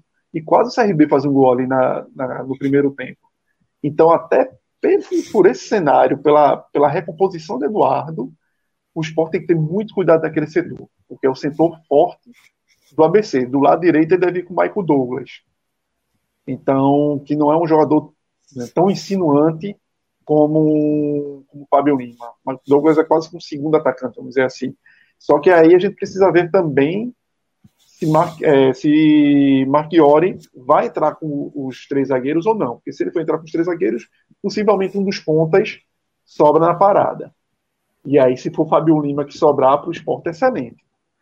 Mas é um, esse time da BC é um time cascudo, é um time que Marchiori É, tá desde o ano passado na BC, organizou muito bem esse time. Marquiori é um cara que, que consegue ficar é, tempos, jogos nos clubes por onde passa. Foi assim no Maringá durante muito tempo, foi assim na Portuguesa São Paulo e agora na ABC. É um treinador de, que consegue fazer trabalhos longos e, e traz resultados. Esse time é muito a cara dele. O que o ABC está fazendo esse ano é, é uma sequência de fez ano passado. Muitas vezes se questiona até esse time do ABC, porque é um time muito reativo, e é aquela coisa fora de casa, que é um pouco do que Fred colocou aí nessa arte, representa muito que é o ABC. Justamente, daqui a pouquinho. E fora de casa é um time que se protege demais e que muitas das vezes abdica do ataque. Só que nesse confronto contra o esporte, ele não vai poder abdicar tanto e jogar por uma bola só. Mas esse time do ABC até chateava um pouco o torcedor do ABC na campanha do acesso à Série B no ano passado por conta disso. Mas é um time que herdou o conjunto do ano passado, é um time que herdou muitos dos jogadores, e aí tem muito a semelhança com o esporte de hoje em dia, porque são trabalhos, por mais que o treinador do esporte seja outro, não é o de 2022, mas a, a herança de time meio que formado de peças que eram titulares, Anderson herdou e Marchiori a mesma coisa no ABC. Então são times que naturalmente, quando conseguem é, extrair essa herança de uma forma positiva e avançar, eles começam o ano bem. Isso é natural, porque início de ano é sempre isso. Quem tem um coletivo melhor, individualmente tendo algo, um pouco algo mais, é, pelo menos para brigar com os demais, consegue ficar à frente. E esse time do ABC tem isso. E o outro ponto importante desse time do ABC é um time que não, e mostrou contra o Vasco, é um time que não treme. Então não vai ser um time que provavelmente vai chegar aqui e vai ficar balançado porque está uma ida do retiro com 25 mil pessoas, pressão do esporte. Sofreram bastante contra o Vasco, devem sofrer pela postura que Marchiori deve adotar, mas não deve ser aquele sofrimento de entregar jogo, de zagueiro titubear, porque é um time muito rodado. Se você vê a, a média de idade do time, os dois jogadores mais jovens, você pegando a escalação da semana, dessa semana contra o Náutico, são os dois pontas, Fábio, Fábio Lima e, Michael Douglas, 20 anos. Ou seja, não há meninos. Depois disso é tudo a turma de, de 29 e acima de 30 anos. É uma zaga com alemão, lateral direito 32, Richardson 30, Afonso 29, Márcio Azevedo 36. Então são jogadores cascudos. É, apesar de muitos não terem passado por grandes clubes brasileiros, mas são caras com rodagem, que não se intimidam. Então, um jogo que, se, que, que eu imagino que o esporte, que o esporte tenha dificuldade no início para encaixar o que o esporte sempre propõe. Mas depois que conseguir furar essa barreira, talvez o caminho se abra. porque o ABC vai se abrir. Para a gente não entrar no esporte, eu queria aproveitar até a deixa Sim. que você jogou aí para falar um pouco desses jogos chaves que eu trouxe Sim. do ABC para a gente debater. Eu destaquei três três resultados, né, três atuações do ABC na temporada, que são que merecem ser sublinhadas para a gente trazer aqui. A vitória por 2 a 0 sobre Fortaleza, por mais que também já seja lá do começo, vencer o Fortaleza não é fácil. Não foi um jogo que o Fortaleza poupou. Tá? Então ele venceu o Fortaleza com o que o Fortaleza tinha ali na época. Tá? Então, é um jogo, uma vitória contundente. Foi, do, foi do mais ou menos, Fred. Porque não, eu sei que foi mais ou menos. Mas... É, porque a defesa não era, não tinha Benevenuto, mas era ali, era um time. Mas era que, mais ou menos o que tinha para o dia. Também não foi uma coisa isso, assim, isso. ah. É porque era o começo pé, de temporada não. e o Voivoda estava é. sempre fazendo um time. É, mais, é, é, melhor dizer isso do que dizer que não era o Fortaleza, assim, era o Fortaleza. Dá para. Fortaleza foi para ganhar. Foi Se o Fortaleza tivesse ganho, ninguém ia estranhar. Se o Fortaleza Isso. tivesse ganho no Frasqueirão, é. ninguém estranhava. Isso. Eu destaco também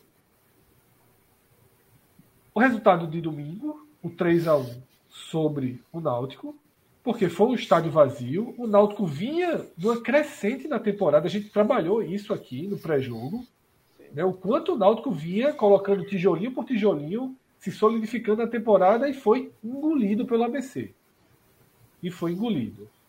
Trabalho Mas... muito do treinador, que observou com o quanto é desastrosa a saída de jogo do Náutico. E aí, em cima, em cima. Não respira. E aí, Cauê, mas um jogo que realmente deve ser tomado, na minha visão, como referencial, é o Vasco 0 ABC 0. O jogo que classificou o time Potiguar do Brasil. Porque foi gigante. Assistir é esse jogo, casa, foi gigante. Porque é fora é. de casa, é um desenho mais próximo do que vai encontrar na Ilha do Retiro.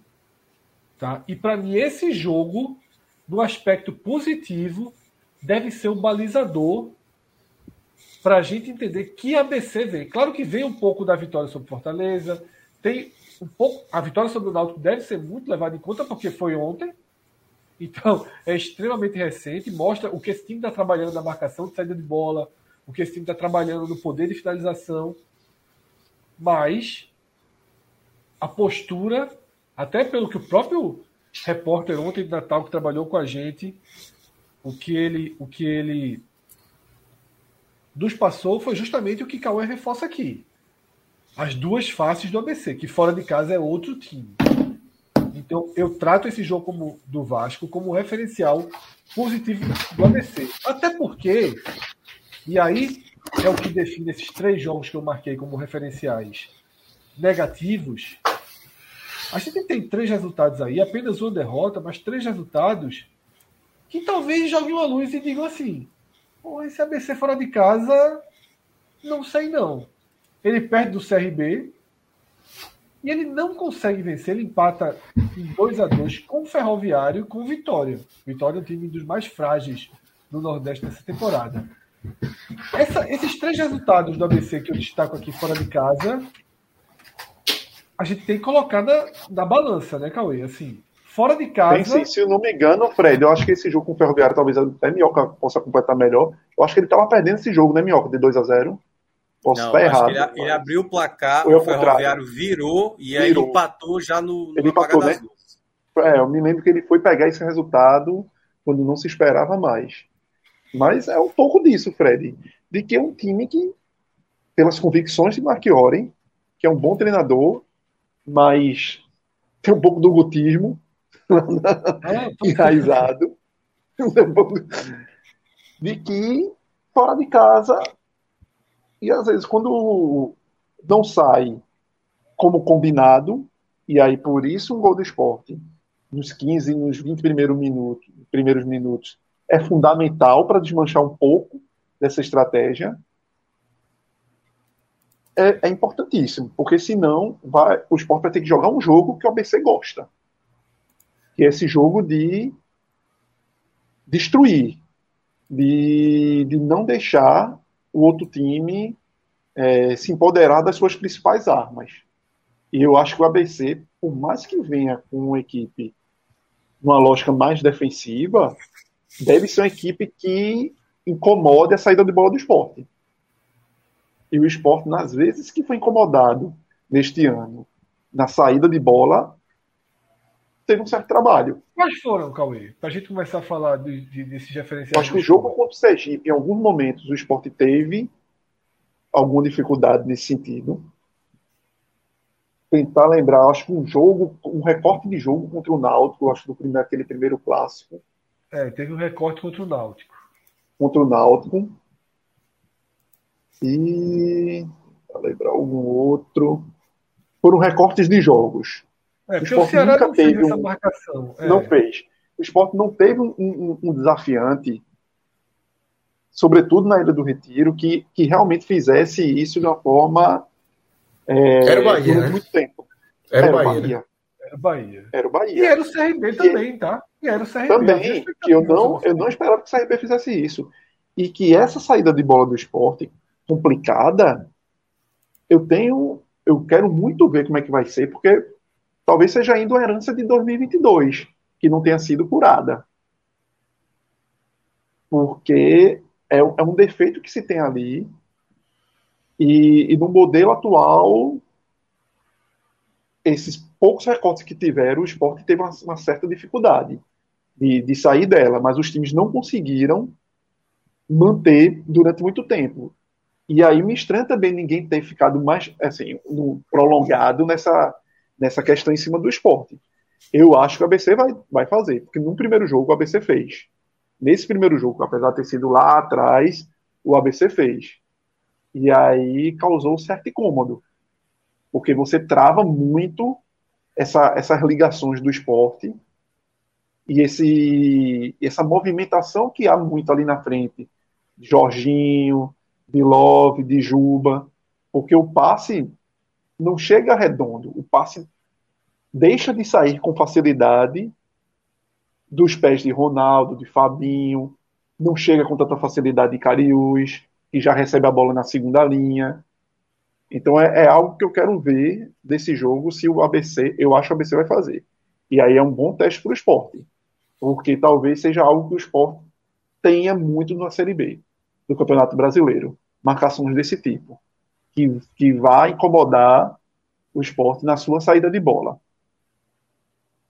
Cauê, aí eu citei né, como referenciais de risco para o esporte três jogos, tá? Inclusive um deles eu citei dos dois lados da moeda e eu vou explicar. É, não são, tão, não são jogos tão aplicáveis. Eu confesso que eu tive uma certa dificuldade né, para fazer essa relação. O 3 a 2 a derrota para o Ceará, eu acho que é um outro contexto, bem diferente do jogo que o Sport vai ter na quarta-feira, por dinâmica de jogo, pelo que a gente viu lá no PV. Mas por que eu trago esse jogo do Ceará? Porque foi o jogo que criou o alerta para um dos problemas do esporte, que é o goleiro. E é um balizador técnico, Fred. Eu acho que é um jogo balizador técnico do ano. Esse daí do que pode acontecer no ano. Que é o quê? Por mais que o esporte tenha um time é, sólido taticamente e com as suas individualidades, mas é um time que pode sofrer, pode sofrer. por certas deficiências e que e talvez encontre soluções diante de um time mais qualificado. E nesse Isso. jogo foi o goleiro. Eu, eu, trago esse jogo justamente por conta de Renan. Que foi Isso. um jogo em que Renan passou a ser a ter uma lupa maior sobre ele.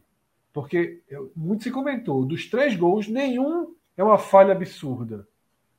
Mas todos poderiam ser definidos.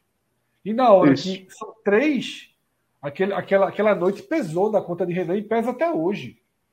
E pesa até hoje aquela noite. Porque meio que os lances se repetem, Fred. Se você vê aqueles lances, o esporte passa por lances semelhantes em outros jogos. Que é, sobretudo, as bolas aéreas e as saídas de bola dele. E aí sempre fica naquele ar, no ar de que, pô, ele não pegou, ele não encaixou a bola. E isso é temeridade, porque o Ceará tinha jogadores competentes para acertar a bola no gol. E o que a gente vê nos, nos confrontos com o esporte, eu não tenho nem esse scout aí, mas eu acho que o esporte é um time que pouco recebe chute a gol. Muito pouco. Pouquíssimo. Muito pouco pouquíssimo, porque o sistema Tanto defensivo que a gente é muito Renan não tem a grande defesa ainda na temporada. Isso. Protege. Renan, Renan tem duas, Renan tem duas defesas na temporada. Essa de ontem, contra o CRB, que ele sai. Teve um com o CSA, e... acho que ele foi bem. Não, e teve uma contra o próprio ABC, no, tava, estava 1x0 ainda. É, uma bola no, na, dentro da área, alguém chuta, a bola desvia em Chico e ele faz uma ótima defesa. São duas defesas que ele tem na temporada. Eu nem vi esse Sport ABC. Esse jogo eu não assisti. Uma contra o ABC e essa ontem. Fora isso, eu não lembro de nenhuma outra defesa não, de Renan não. até agora na temporada. Então, São bolas trouxe... relativamente fáceis. É, eu trouxe esse Ceará Esporte por isso, não foi nem pela derrota.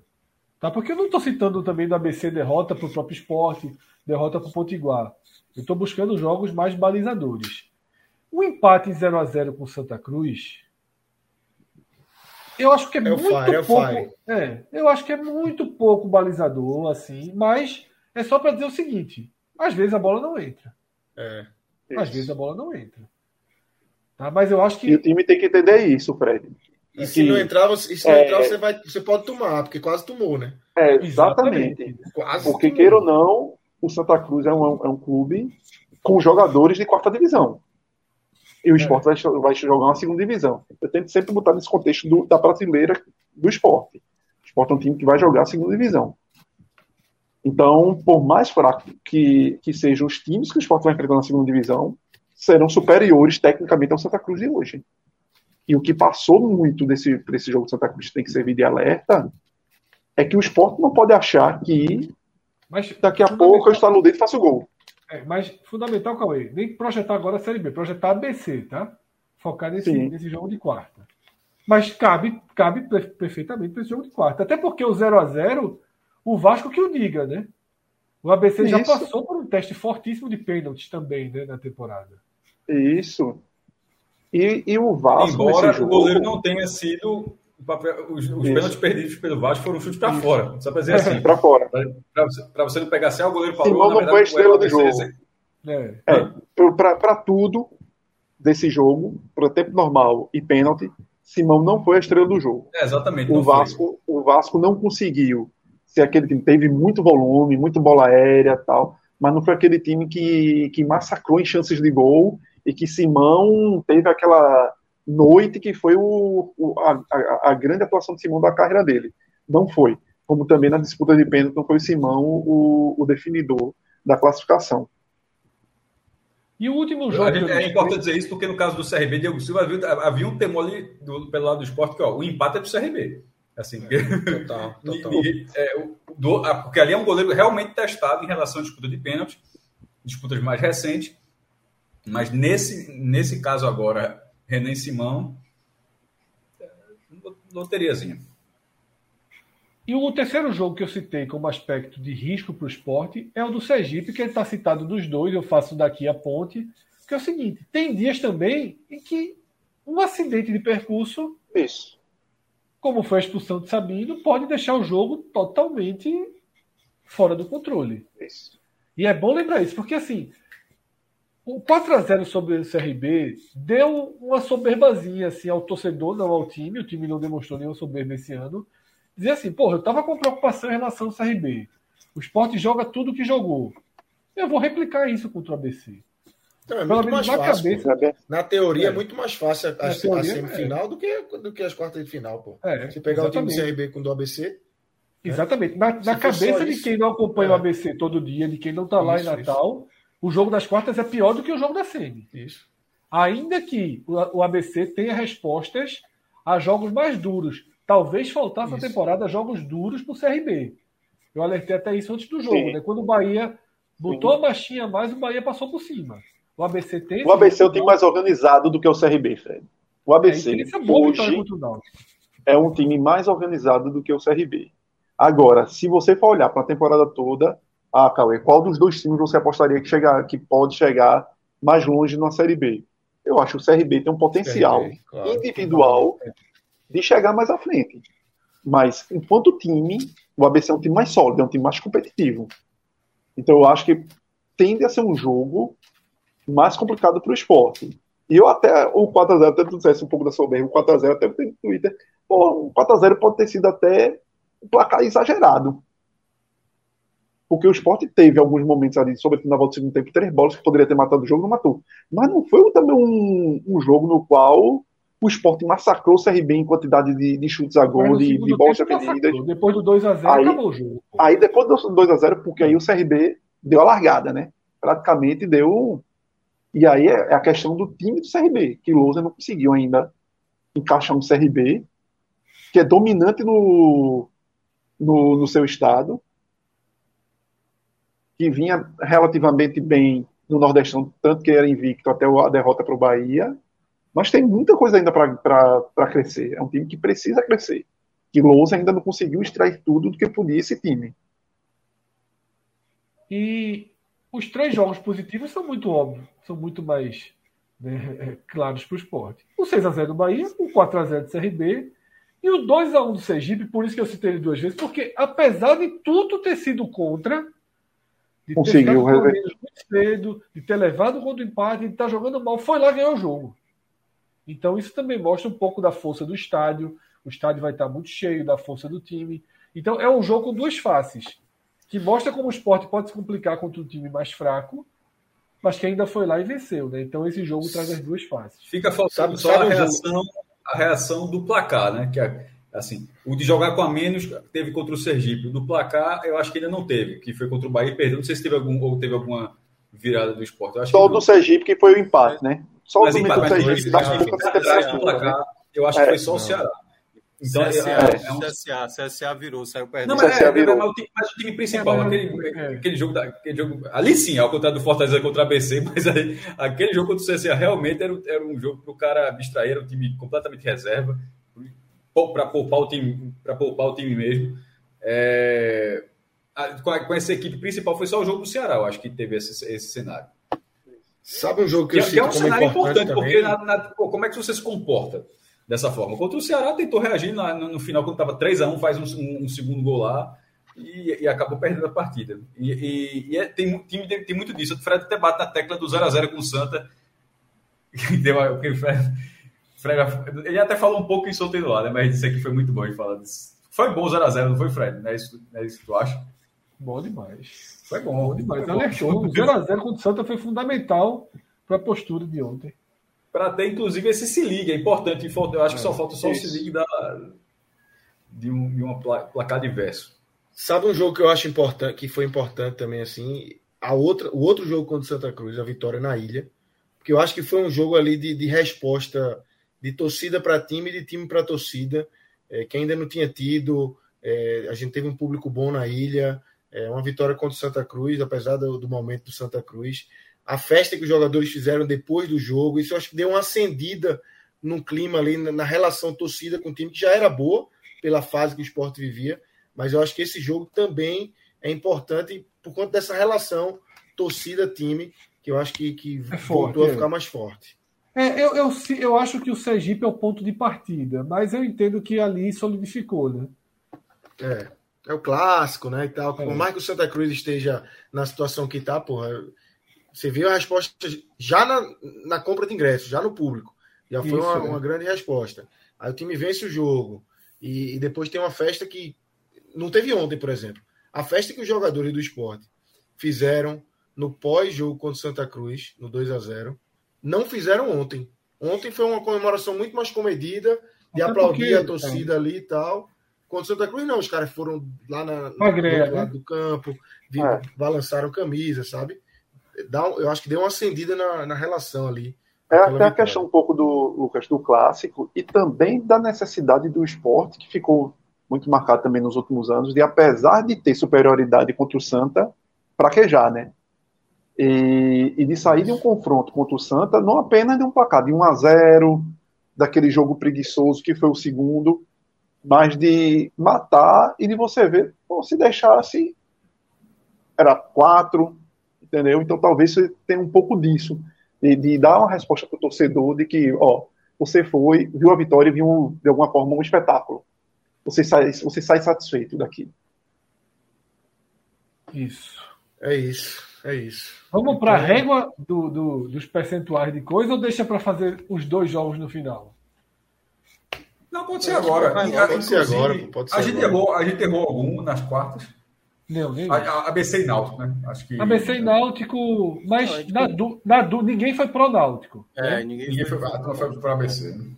É. Eu tenho que colocar 50-50 sem do... público, e o jogo foi sem público.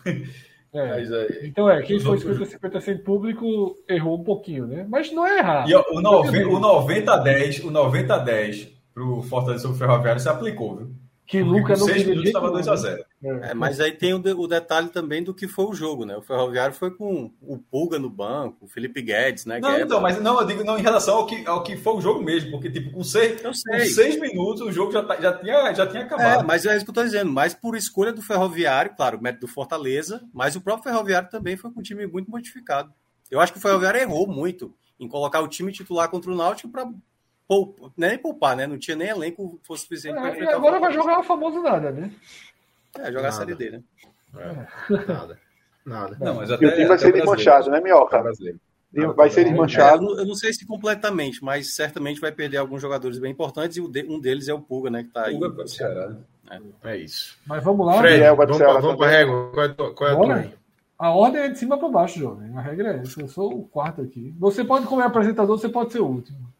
Tá. Então, começa é, por mim. Começa com uma S e fecha em mim. Uh... Veja só, é, eu, eu, ia falar, eu, ia, eu, queria dizer 65 a 35, mas aí já é uma chance muito, porra, muito grande. Vou dizer 64, porque eu acho que o esporte é favorito dentro do ABC. Não tem pra, assim, perdendo o jogo, tá, mas assim, não tem para que mostrar que, é um, que, é um, que a prévia do jogo é um jogo extremamente equilibrado. Talvez nem tanto. É, e porque jogo não foi 60-40, Cássio, no, no, no, CRB? Foi 60-40 também, não foi? Eu não me recordo. Meu, eu sou, a minha memória para essas coisas ela é horrível. Eu lembro de alguma, alguma coisa, eu lembro, vice pela puta que o pariu, mas para lembrar sábado passado é foda. É, não, consigo, não, consigo, não consigo, não. É, 60-40. É. Porque 65 a 35 acho que ficaria um exagero pra, pela campanha que o ABC fez mas ao, mas ao mesmo tempo também abaixo de 60%, eu acho que também não, ser, não seria muito condizente com o que o esporte vem fazendo também na, na, na, na temporada, e vem sendo uma temporada muito acima da média do próprio esporte, e é, e é jogo único na ilha, não é um confronto de, de volta. Que vai, Quando só, terminar, vai acontecer, Cássio, só vai acontecer quando terminar nossos, nossas projeções, a gente abre o Beto Nacional para ver se as casas de aposta. É, mais tô, tô falando sem ver. É, todo mundo vai sem ver. Não, Todo mundo eu... vai sem ver, a gente abre no final. Sem ver, sem ver. Tu eu não sei, tu vive com esse aplicativo não, vi, não, vi, não, vi, não, vi, não, vi, não. Cauê. Eu vou 70 a 30. Bom. É isso que eu não queria dizer. Pô. é isso, pô. É, pô, meu amigo, eu gosto não. É, é. exagero. Ora, pô, mas tu já deu o teu, pô. Ele deu o dele. Não, pô, mas eu quis dizer, mas você entendeu, não. Eu quis dizer assim. Vai ganhar, só não acredito que seja. Eu acho que o esporte ganha, só não acredito é, que seja é, é como eu costumo uma goleada falar, tão dilatada. É, é, como, é como eu costumo falar. Se alguém falar que 99-1, alguém tá botando um, entendeu? Se tivesse o João de Andrade Neto falando 100 a 0 aqui, aí podia meter a corneta, pô. É, mas 99 1 é sem ser impressionante. 99 o cara vai dizer que vai classificar e simplesmente sei, tá dizendo, é. é esporte. É esporte e de vez em quando é uma merda do outro lado. Pronto, só isso. É. Eu veja só, eu vou. Mas 30 é 30, viu? 30 é 30. Exatamente. 30 é 30, 30, 30, 30. É, 30 é muita coisa. coisa. Eu vou dizer, eu vou já só, tem uma pergunta que passou aqui, né? E a gente até debateu essa pergunta. Vocês acham que vai ser mais difícil do que o, o CRB? Eu acho que vai, porque foi muito fácil o CRB. Não é. foi fácil o jogo todo. Mas, aí, mas a análise, veja só, essa, mas análise essa, pré. essa pergunta tem que ser prévia. Pré. Aí na prévia, não Pronto. Na prévia, a resposta que o Sport deu contra o CRB, ainda que tenha sido também muito boa a resposta do ABC contra o Náutico, como o jogo é na ilha, se o jogo fosse no Frasqueirão, eu, não, eu poder... É, se o jogo fosse no era outro dizer, jogo também, porra. É, eu poderia até dizer 51, 50, 49 para o ABC. Mas a ilha, o que o esporte tem demonstrado na ilha, eu, eu acho que a minha resposta no outro foi 65-35 para esporte e CRB. Não lembro bem, mas eu acho que foi 65-35. E eu vejo, eu vejo um desenho melhor, prévio. Tá? E eu vou de 70-30, igual a Cauê. Eu fico entre 65 35 e no prévio é importante frisar no prévio, Fred, porque, por exemplo, no prévio a gente acha que o jogo contra o CRB seria mais difícil do ABC. Mas vamos lá. O Sport fez 4 a 0 no CRB. Eu não consigo ver nessa semifinal o Sport estabelecendo um placar desse novamente. Não, não seria tá fora da curva. Ali é completamente fora da curva que aconteceu contra o CRB. Ali, não é, aquele jogo não precisa balizar o que vai ser a semifinal. É, ou o que pode ser a semifinal, sei lá. Minhoca? Minhoca. Pois é, hoje, na, lá na rádio, né, foi feita uma pergunta de um, de um espectador, no chat também do YouTube, perguntando é, quem vocês acham que o esporte vai enfrentar. A pergunta já era assim, entendeu? Porque muita gente já considera. Mas, é, mas é, esse é um ponto interessante, porque é uma visão distante, né? Como vocês acompanham mais aí, mas o esporte está sendo muito respeitado, muito respeitado, eu acho, na região, muito mesmo, assim. Eu acho que é o melhor futebol do Nordeste, tem o melhor jogador, o Juba. É, isso, isso não é garantia de nada. Várias equipes tinham excelentes equipes, o melhor jogador, artilheiro, enfim. E às vezes faziam um jogo errado e acabavam sendo eliminados. E como o próprio. Várias vezes, várias vezes. É, o Fred já mencionou em jogos onde há uma margem né, para que possa acontecer um, ali um, um, jogo onde o, o esporte não acerta o pé, o goleiro adversário vai pegar tudo, o jogo vai para os pênaltis, o ABC já passou por essa situação. Mas eu ainda é óbvio que o favoritismo é do, é do esporte. Assim, eu, eu colocaria. Quando eu falei do, do CRB, eu, eu pensei em falar 75-25. E a galera foi tão cautelosa que eu baixei para 70-30. Dessa vez eu vou imaginar, da, da, da, primeira ideia mesmo, certo? Que era para mim o 70-30. Porque eu acho que o, o esporte, o trabalho do Enderson, ele está potencializando muitos jogadores ao mesmo tempo. Não é só a figura do Juba, né? Que é o, acho que o jogador mais citado e elogiado e mais comentado assim da, hoje da região, né? Tanto que, que se fala muito do, do ó, o Juba tá jogando demais, mas eu acho que nessa ideia, assim, do que o esporte, mesmo apresentando um jogo talvez um pouco abaixo, eu ainda vejo favoritismo. Mesmo, e aí fazendo um ponto ao ABC, né, antes que o pessoal ache que, como se o ABC não fosse nada, o ABC joga muito bem, o ABC joga muito bem. Mas o ABC, obviamente, em termos de peças, comparado hoje a do esporte, eu acho que ele não tem o tanto poder de decisão, mas, como a gente já citou, conseguiu fazer o estrago, né? Eliminou o Vasco e deu um prejuízo grande lá, né? E eu acho que é capaz também de fazer contra o esporte. Mas 30% aí de chance. É, eu, eu vou no 70-30 também. Eu acho que. Eu, eu pensei muito no 80-20, confesso. Mas eu acho que a boa vitória, a vitória imponente contra o Náutico do ABC, dá um, um gásinho a mais aí para para chegar mais, mais inteiro aqui na ilha. Então acho que 70 a 30 é, tá de bom tamanho. O esporte é favorito, bem favorito para esse jogo. Não quer dizer que vai vencer, mas é bem favorito.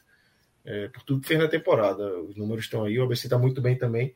Mas o esporte tem jogado, tem jogando, tem jogado muito bem. Uma em casa, né? temporada. Em casa, enfim. É uma versão que a gente falou. outra versão da Jogou bem aqui no PV, Não, por então, exemplo.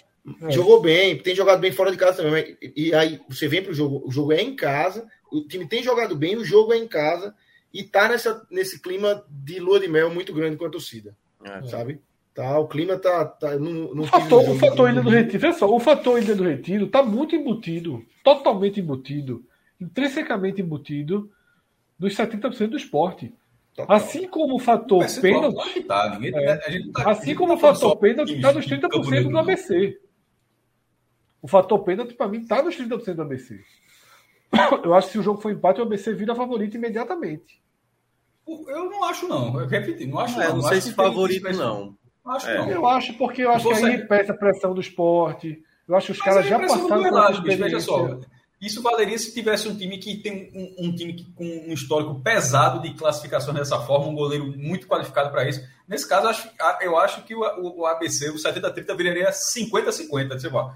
É. O CRB viraria favorito. O ABC, eu acho, que que ele equilibra. foi, foi o Cássio Foucault que falou, né? Os pênaltis do Vasco, assim, o goleiro não pegou, É, o ABC não não pegou defesa, pênalti. tem- Porque aí, Não, As é, cobranças foram boas. As se cobranças foram tivesse um boas, mas assim, componente emocional, É, tipo o Ceará, é. né? O Ceará são cinco eliminações seguidas em pênaltis. É, esse tipo de coisa que eu tava Para pênalti, aí já tem um componente aí mais negativo para o Ceará. Isso. Se o Sport chegar com o time titular, você teria Juba, né, Ronaldo, Love, Sabino e mais. Ficaria um, né? equilibrado. É isso. Vamos ver o Beto Nacional, então? Isso, abre o Beto Nacional mais ou menos como se já ver. tem as odds, não sei se as odds já estão no ar. Deve, é, segunda 48 horas, né? Não é 24, não. Vamos ver se já estão no ar aí. É, Santa Cruz e É Ibis tá isso, ali. Santa Ibis aí. Quanto é que tá ali, só para ver o Santa Cruz? 1,38. 38. Tá até altinho, viu? Não tá tão É, baixo. tá ok, eu ia. Depois do que aconteceu no. Né, mostrou força ali contra o Central. Acho que não tá ainda não, viu? Ainda não. Digita a Copa Bota do Nordeste. Nordeste. É. Bota buscando. Mas tá esperando escalação. Ou então estão esperando nossas opiniões aqui, né? Não, não tem ainda. É, não tem ainda não. Não tem ainda não. Volta. Volta.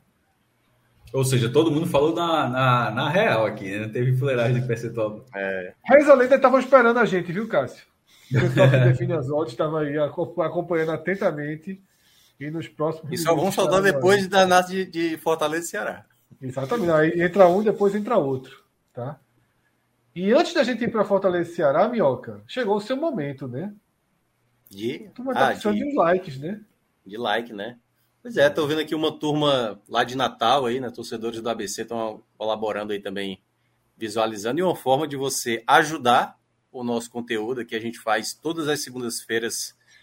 Boa parte é o, é o raiz, né? Mas às vezes outras rolam um H-Menon. É, mas agora vai voltar a ser o raiz nesse mundo. É. E... Começou a temporada, né, meu? Começou a temporada. É, exatamente. Agora é, é jogo valendo. E aí a gente pede para que você que está acompanhando, logo abaixo aqui da imagem tem um likezinho, né? Tem um polegar para cima, se aperta. Esse conteúdo vai para mais pessoas. Certamente alguns de vocês devem ter chegado aqui porque devem ter visto um vídeo e esse vídeo indicou esse vídeo e aí você está aqui acompanhando essa live. E aí a gente recomenda que você compartilhe se você gostar do conteúdo. Se você não for inscrito, você pode se inscrever, ó. Tem também o Apoia-se aí, ó, barra podcast 45. Você pode fazer parte de um grupo nervoso no WhatsApp de vários torcedores. Com Hoje pode quanto, hein, Fred, lá no, no grupo? Pode 5 mil. 5 mil? Ah, meu amigo, então tem, tem espaço Tá na hora de você voltar, viu? Você está na lista dos, dos, dos Não, objetos, deixa, dos objetos de desejo. A minha do- do- sanidade está tão boa ultimamente. Tá. Mas é isso, galera. Deixa o like aí, colabora e se inscreva se você achar que vale a pena. É o meu like. Funciona. É, funciona. Meu like, meu like. respeitar esse cara, pô. Na moral. Eu hoje fui a exceção e curti um pouquinho antes do meu like. Normalmente eu só curto quando eu levo esporro de minhoca. Eu, eu não curti ainda, vou curtir agora aqui. Porra, curte que é Ah, importante. não. curte que é Ah, importante. eu, eu tinha curtido já. Rapaz, é, é, spoiler do H-Menon de amanhã, tá? A gente falou de Calígula. O H-Menon tem um, tem um imã para as coisas surgirem. Tu viu que a galera resgatou? Bueno. Foi foda. Não, e o complemento do filme? Tu, tu reparou? Vi, Mas deixa pra olhar, deixa pra amanhã. Amanhã Tipo, vai no, Brasil, um vídeo. no Brasil não é só Calígula, não, viu o nome, não. É, o Império. Ah, Mas isso eu acho que foi na CNT, não, Não, foi- né, que eu assisti pela primeira vez. É, nove meias semanas de amor. Mas esse é o Mas ali era. OM, aquele era OM. Não, hein? O- É, é porque a OM transmitiu o primeiro título do São Paulo na Libertadores, 92. Sim, pô. E foi- Lembro, e jogo lá Jairo Lins no Criciúma, pô. E Foi aí que eu e foi, e Galvão. Bueno foi contratado por- essa emissora que durou muito pouco tempo, mas Sim. essa emissora, tipo, o São Paulo Campeão da Libertadores não foi na Globo, não, foi na rede OM. É, Não, hein, não lembro. Me lembro bem. E aí, durante a transmissão, é o vídeo aí, eu vi esse vídeo que, que o Fred tá falando, coincidentemente, e, é- e, é- e eu ri na hora, porque é inacreditável. É imã, assim. É. Ve- O veja só, é muito- absurdo. Quantos É. filmes já foram feitos no mundo? Quantos filmes já foram feitos no mundo pra gente citar um filme daquela forma Esqueci E tipo que assim- ninguém vinha falando. e ninguém ouviu falar? Aí, a- aí viraliza um vídeo sem nenhuma relação com o que a gente havia dito, ou seja, uma coisa completamente à parte, e o filme é o mesmo. É brincadeira, porra. É Foi os cosmos. Já aconteceu aí algumas é, vezes, né? É, o não, Golden mas essa foi Shower é um dos demais. maiores, pô. Qual? Aquele Golden Shower pô, de Bolsonaro. Quem falou de Golden Shower, o que é Golden Shower? Dois dias depois. Não, aí, o- aí veio o maluco falando que agora foi foda. Não, foi foda. Mas enfim, que eu não sabia o que era, né? Vocês disseram sabiam. Veja só, qual seria o nível de aleatoriedade se só para assim, se Bolsonaro fosse ouvinte, assim, ele nunca reclamasse, ele- esse tempo todo ele fosse simplesmente ouvinte, Ó, tem uns caras que me odeiam lá, mas eu, eu, eu, eu escuto os caras, simplesmente ele fosse ouvinte, já Tem, pensasse? tem, tem alguns que são assim.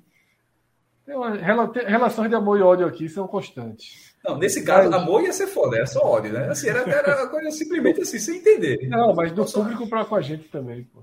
Bolsonaro assinante lá do Spotify, todo dia ele é um playzinho na HB, já pensasse? Bora pro, pro, Bora. Lucas, Clássico Rei, né? Lucas deu uma largada aí. Jogo grande, todo a conversa que eu vejo, eu, eu- eu sigo, eu sigo alguns torcedores do Ceará, alguns do Fortaleza, e agora, mesmo se você não seguir, a- o algoritmo do Twitter bota todo mundo na tua timeline agora, que mudou. O que eu posso dizer é o seguinte, meu irmão. Até 15 de abril, É um- viu? Não, aí não vai mais ter. Aí vai, o que é que tem, depois É de porque 15 de abril? Elon Musk aí só vai poder. Não vai ter Não, mais vamos tirar aí, you, que- não. que- meu irmão, veja só. Já que você abriu esse parênteses, 15 de abril não vai poder mais quem é Twitter Blue, ninguém aqui é, né? É, não vai poder fazer enquete. Eu tô dizendo assim, no dia que esse miserável disser, ó, pra, só compartilha link agora, quem é Twitter Blue, acabou, viu? assim, meu irmão, eu largo. Aí eu. Aí, eu, Aí aí, lascou- aí lascou aí tem o que fazer. Aí Virar que fazer. blue, né? Virar, virar. Não, não, não. Aí, aí, porra, aí vou pra rede social que é gratuito, pô. A lógica da rede social é gratuita. Vai pagar, pagar pra ser rede social, isso é um absurdo. É assim, os recursos estão lá. Aí o cara vai tirar os recursos e cobrar pra pagar. Isso é uma lógica de, de miserável. Mas enfim, vou, vou, você, pode até pagar menos, ponto importante, já que o Fred já, já pelo que eu tô vendo, o Fred é um apoiador de Elon Musk aí. Mas vamos lá. É, Procurador não, mas veja só. é Não pra entusiasta, largar, o- entusiasta. não dá pra largar Então- o Twitter, não. Não dá pra largar Sim, o Twitter, então, não. então pague, então pague 60 conto por mês para fazer enquete. É, mas enfim, Não voltando fazer aqui. enquete não, porra. Mas pra botar um linkzinho. Meu irmão, veja só. No Tu já bota, tu bota, tu bota o link, aí tu vai virar uma discussão. Tu bota o link no Twitter há 13 anos. Aí É. vem um maluco agora e fala que vai ter que pagar 60 Ele reais por mês pra fazer isso. É dele, velho. Hã? Meu irmão, É não é, dele. é dele, ao mesmo tempo, a rede só existe porque as pessoas estão lá. No dia que não tiver ninguém lá, ele pode ser lá e não tem ninguém. Não, Enfim, mas ele tá explodindo. Vai baixar enfim, pouquinho. sabe? É... Então Vamos vamos, transformar isso na não. Pro Conforme eu, conforme eu vi antecipado há 15 Vamos segundos, é um Negão, entusiasta aqui de Elon Musk. Vamos É. falar isso não. Mas é, eu preciso que você faça uma dancinha no TikTok pra gente começar não, a não, oxi, é, o, o, cara tá cobrando, o cara tá cobrando pra fazer enquete. Tu acha que eu vou fazer de graça? Nem pagando, faço quanto mais de graça. Tá maluco, meu irmão? Acorda, porra. Você é Elon Musk que tá cobrando enquete. Mas enfim, o que eu tava falando é o seguinte, pra não perder a linha do raciocínio. Nesse clássico rei, o dia todinho lendo mensagem aqui e ali, é um tal de tirar peso que eu fico assim, meu irmão, parece cultural, porra. Meu irmão, assim, é não, não, é, tem que ver porque depois tem a final, não sei o que, a final. É como se esse jogo agora fosse pré-temporada, se fosse amistoso, como se não valesse o que vale. Como se não valesse uma. uma, e eu, eu, sei que, que ninguém está vendo dessa forma. É simplesmente é, não abraçar o peso do jogo. Tá entendendo? É como se fosse assim, como se tivesse um certo temor de, de, de abraçar e de, de, de, mencionar antes do jogo o tamanho da partida. Então você fica tirando. É o que a gente até falou do Fortaleza do ano passado, da Libertadores, não, tá atrapalhando, não sei o quê. E, pô, só tava atrapalhando porque tava perdendo. Se tivesse ganhando, ninguém ia dizer que tava atrapalhando. Tanto é que se classificou, aí o jogo contra o Estudiante já virou um, um grande jogo. É, então, ne, nesse caso do Clássico Rei, é assim, não, tem, é, o, o, o pentacampeonato é, é mais importante esse ano. No caso do Ceará, não, Fortaleza não tem condição de ganhar, a gente é, já ganhou dois jogos aí, agora tem que tentar, é, azarão, não sei o quê. Irmão, é só você pegar um pouco do que foi Léo e Ciro ontem, do que foi a, galera do Fortaleza falando hoje. Assim, todo mundo tem a, a, a, ânsia de pegar o rival, mas ao mesmo tempo é como se não fosse a semifinal da Copa do Nordeste. Isso é uma impressão que eu tive, tá? Posso estar enganado, o cara pode estar na é, chat aqui. Porque, é isso que eu ia falar, na minha é, bolha é, já a foi minha, a minha impressão é a galera a, nesse, nessa segunda-feira tirando e outra, tá tirando peso como estratégia, porque ninguém é otário, né? É isso que eu tô querendo dizer, né? Que o cara não quer jogar, eu tô querendo dizer assim, né? é tirando peso como é a melhor forma de, de achar que aquilo é um caminho para vencer o jogo. Mas até o jogo começar, é não achar lá, meu irmão. É a porra da semifinal, e se não ganhar vai ser uma merda. Não tem ninguém assim, não tem ninguém achando que, que se perder é um baque gigantesco. Não, pô, se perder, depois tem a final, não sei o quê. Eu acho que se perder é um baque é, gigantesco. Eu vou discordar, Cássio. Eu vou discordar porque, assim, na, na, hoje no programa, né, da, eu fiz o podcast de manhã, 9 da manhã, e fiz o programa da rádio que foi 11 horas, assim. Muitos torcedores de Ceará e Fortaleza, vamos lá, né? A lógica do torcedor do Ceará. Ah, quero ver qual é a justificativa agora se a gente eliminar o Fortaleza, porque no segundo clássico foi time reserva, no primeiro, Fortaleza não estava focado e tal, não sei o quê. Aí, do lado do Fortaleza, agora é valendo, o, Ceará agora vai, vai, vai ter que aguentar. Então, assim, eu estou vendo muito mais os torcedores animados com esse duelo, né? E eu acho que vai ter um baquezinho para quem for eliminado para os dois jogos que ainda virão da, da, do Campeonato Cearense. Então, pelo que eu senti, e obviamente a minha bolha, né? Não é contato com pessoas nem nada, mas eu acho que vai ser um clássico. Eu, eu até é, cheguei a falar, em, eu falei hoje na rádio, mas bem rápido, mas eu falei mais em off lá no trabalho, que eu acho que a gente vai ter três clássicos muito tensos, assim, de por conta mesmo da lógica ter mudado no começo da temporada, né? O Fortaleza era uma equipe com trabalho há muito tempo, né? Com o Voivoda, investiu muito no elenco, perde o primeiro clássico e perde o segundo clássico. O Ceará praticamente numa remontada recém-rebaixado. Então, nesse contexto, eu vejo que tem um componente emocional no jogo. E tem um componente que, que eu vou citar também mais à frente, que eu acho que tem a ver muito com o andamento da partida, né? As coisas que vão acontecendo durante o jogo que podem favorecer mais um do que o outro e tal. Então, eu vejo que no cenário desse duelo, eu vejo um jogo que vai ter uma disputa muito franca e que as torcidas vão, vão tentar apoiar o máximo possível. Não acho que está tendo um, um, desmerecimento se por acaso cair numa semifinal. E, ah, não, o importante é, é, o, é o, título da, do Campeonato Cearense. Porque não é. Não, Porque não é. Inclusive, é, o que eu falei é. ontem, tanto que quando eu falei ontem com o Léo, era o seguinte: eu disse, pô, bicho, eu, eu, eu, então, eu lembro exatamente como foi a parte assim. É, é muito melhor você ganhar logo a Copa do Nordeste, porque você já fica, entre aspas, agora estou dizendo, resguardado em casos de sucesso no estadual, meu irmão. Porque, querendo ou não, o, se o time. Pô, o ideal é você ganhar as duas, né? Ganhar a Copa do Nordeste e o estadual. Porque você, e, se isso, e se isso acontecer, significa que tanto o Ceará, o Fortaleza, a Minhoca, passou por cima do rival nas duas vezes, né? Isso acontecer. Mas vamos supor que. Mas é porque um.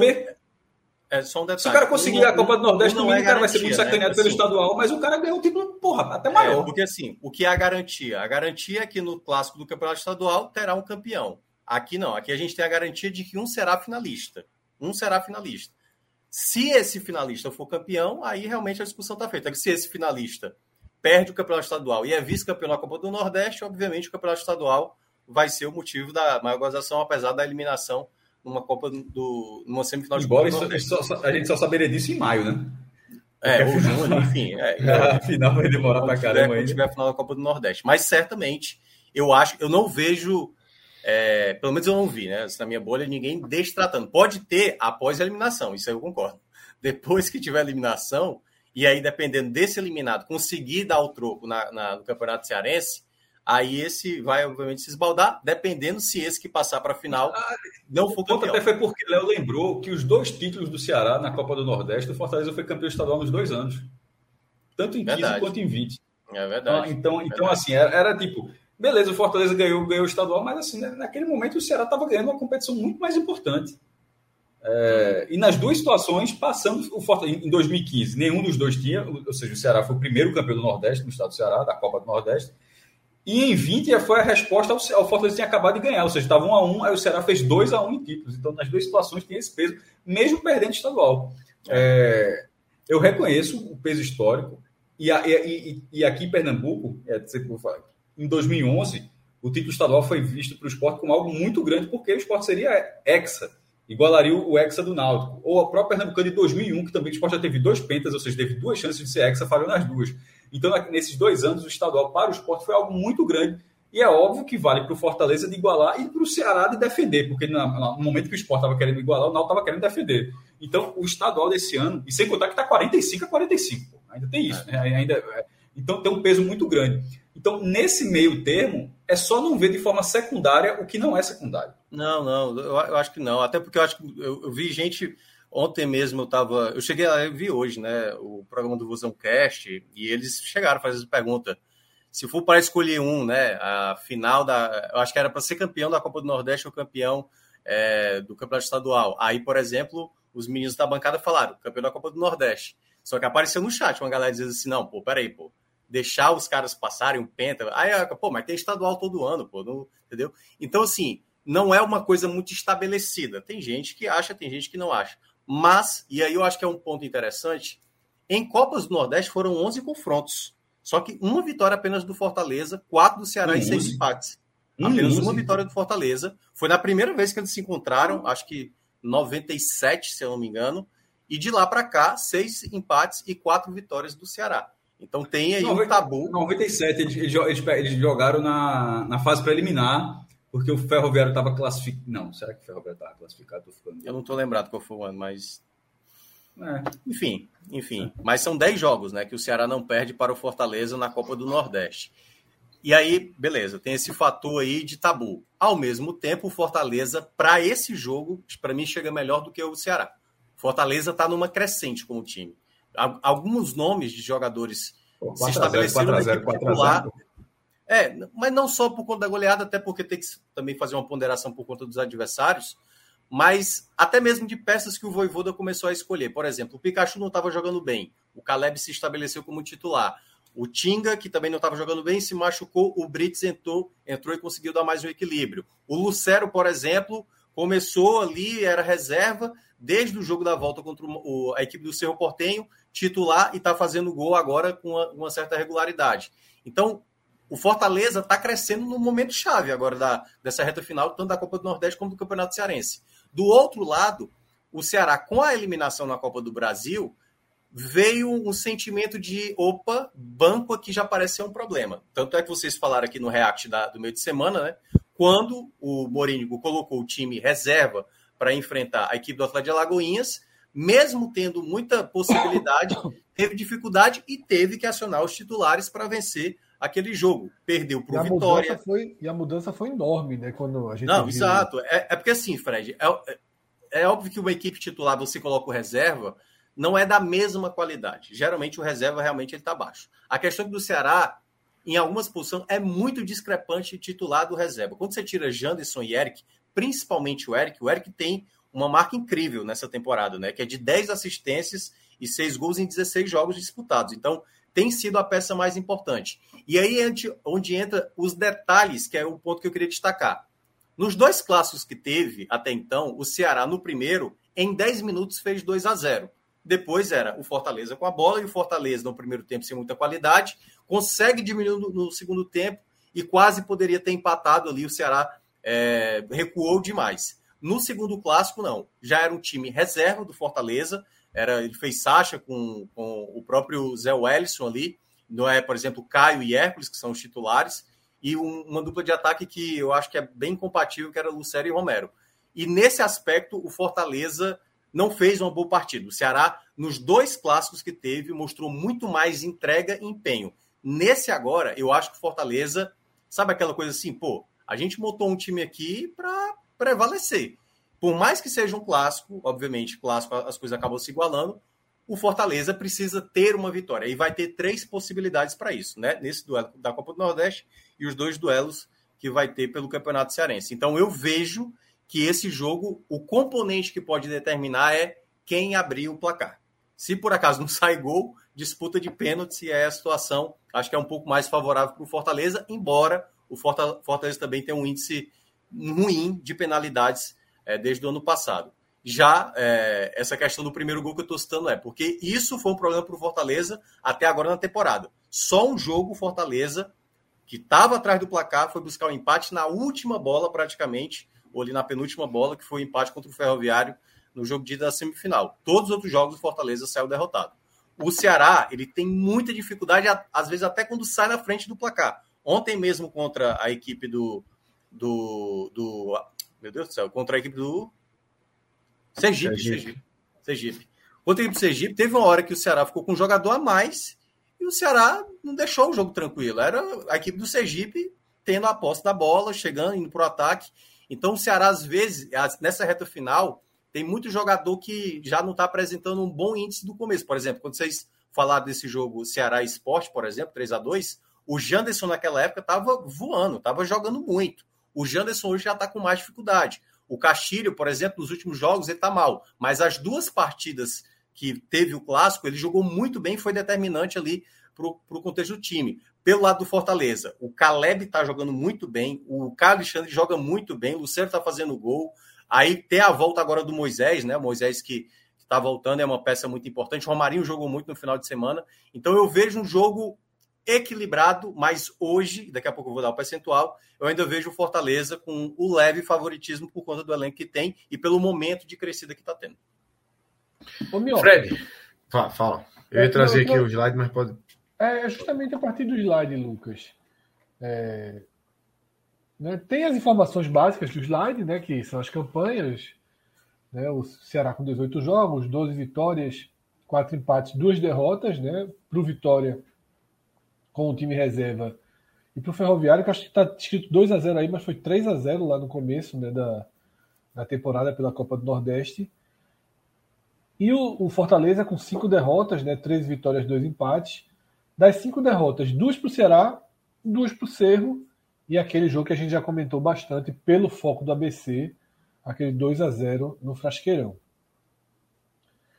Nesse caso, Minhoca, é, se no caso do esporte ABC eu desconsiderei, todo mundo aqui no debate é, concordou em desconsiderar que aquele jogo lá da primeira rodada da Copa do Nordeste ele deixa de ser um referencial, Aqui eu não vejo como os dois clássicos é, deixarem de ser um referencial. Mas eu pergunto até quando, até onde a gente pode dizer, ó, aqueles dois clássicos desenham uma partida. Ele, o quanto a gente pode, de fato, tá? Eles estão tratados aqui, pode observar, tá? Uhum. Quando eu coloco jogos chaves positivos do Ceará, jogos balizadores do Ceará, as duas vitórias sobre Fortaleza estão lá. Jogos balizadores de risco para o Fortaleza, as duas derrotas para o Ceará estão lá. Eu não tenho como dissociar, até porque um deles foi mais recente. O quanto dos dois clássicos, né, o quanto das duas vitórias do Ceará são indicativos para essa quarta-feira? É, para mim, o primeiro tem mais peso do que o segundo, por incrível que pareça. Porque o segundo não era um Fortaleza. Para mim, era o Fortaleza longe do padrão que o Voivoda pensa como time mesmo, assim, sabe? Dois volantes que nenhum deles tem a qualidade de saída de jogo, nem Sacha nem Zé Wellison. Uma dupla de ataque pouco móvel, apesar do Luceiro se movimentar mais, mas é um, mais um finalizador do que propriamente um jogador de articulação, como geralmente ele coloca Romarinho, ou como já utilizou o Guilherme também algumas vezes. Então, na ideia, se você tem dois jogadores que ele fez né, no, no jogo do Cerro da Volta e no jogo contra o Santa Cruz, que é a dupla de ataque mais letal, que é Galhardo, que aí tem um outro componente, né? O Galhardo ele é um atacante, mas que até alguns anos atrás ele jogava de meia. Tanto é que o gol que ele dá ali para o Lucero contra o Santa Cruz é ele vindo como meia, dá o passe em profundidade e o Lucero finaliza ali para fazer o primeiro gol. Então, eu vejo que o segundo clássico ele não é parâmetro, até porque teve uma coisa muito discrepante no segundo clássico. O Voivoda, por exemplo, ele não colocou um lateral esquerdo de ofício ali. Ele poderia ter colocado, até o Bruno Pacheco. Decidiu poupar. E aí ele fez uma linha de quatro colocando o Samuel, que ele é mais um meia ou um ala esquerdo, para ser o lateral para enfrentar o principal jogador do Ceará, que no caso era o Eric. E para mim foi a maior predominância até agora nesses dois clássicos, assim, mais ressaltado. Todos os torcedores, todos também não, mas assim, a maioria da, da torcida do Fortaleza falou: não dá para colocar o Samuel ali na esquerda. Então foi um erro do Voivoda ter feito aquilo, porque não é a dele, ele não está acostumado. E eu até já tinha ressaltado isso até no, no, jogo contra o próprio Náutico, né? O Náutico que veio aqui com um time bastante modificado, eu falar, olha, Samuel não é para ser esse jogador que vai jogar por ali, principalmente no clássico, onde você enfrenta um jogador da qualidade do Eric, como está jogando. E aí eu acho que isso ele. Eu acho que o Voivoda vai tentar modificar ali. Não sei se ele vai colocar o Bruno Pacheco, que jogou o primeiro clássico, e no primeiro clássico também o Eric se fez, ou pode ser que ele coloque, por exemplo, o Brits. O Brits é o zagueiro, é o coringa da defesa do, do, do Voivoda, né? Porque ele joga de lateral direito, lateral esquerdo, zagueiro pela direita e zagueiro pela esquerda. Pode ser uma alternativa ele colocar o Brits ali de lateral esquerdo, e aí pode ser o Dudu, lateral direito, uma possibilidade de segurar um dos zagueiros e, obviamente, é, fazer um dos laterais mais espetados. Do lado do Ceará, tem uma questão que aconteceu também no jogo de ontem. Barcelos foi muito mal, vaiado pela torcida e foi substituído na volta do intervalo. Muita gente, e aí incluindo eu, considera que o Formiga é o jogador mais consistente para a lateral esquerda. E aí ele ainda segue insistindo no Barcelos.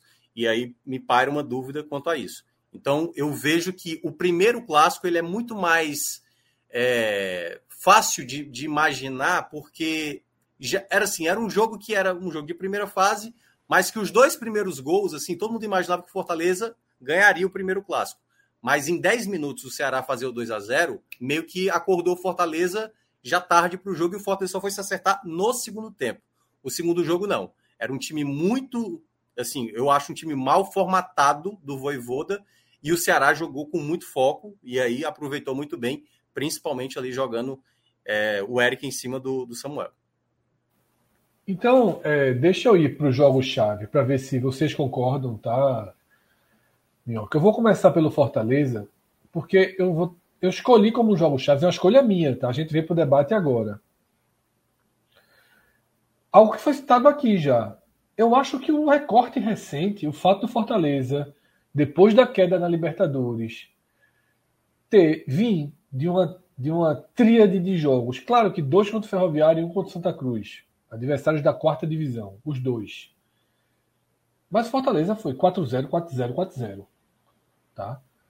É, mostra que ferida da Libertadores, se tem, não, não incomoda, não está fazendo efeito, o time não baixou a cabeça. E que o time encontrou, no mínimo, no mínimo, soluções ofensivas contra adversários mais fracos. Isso é o mínimo que a gente pode tirar desses jogos. Minhoca, eu vou começar por você naturalmente, meu debate está aberto a todo mundo.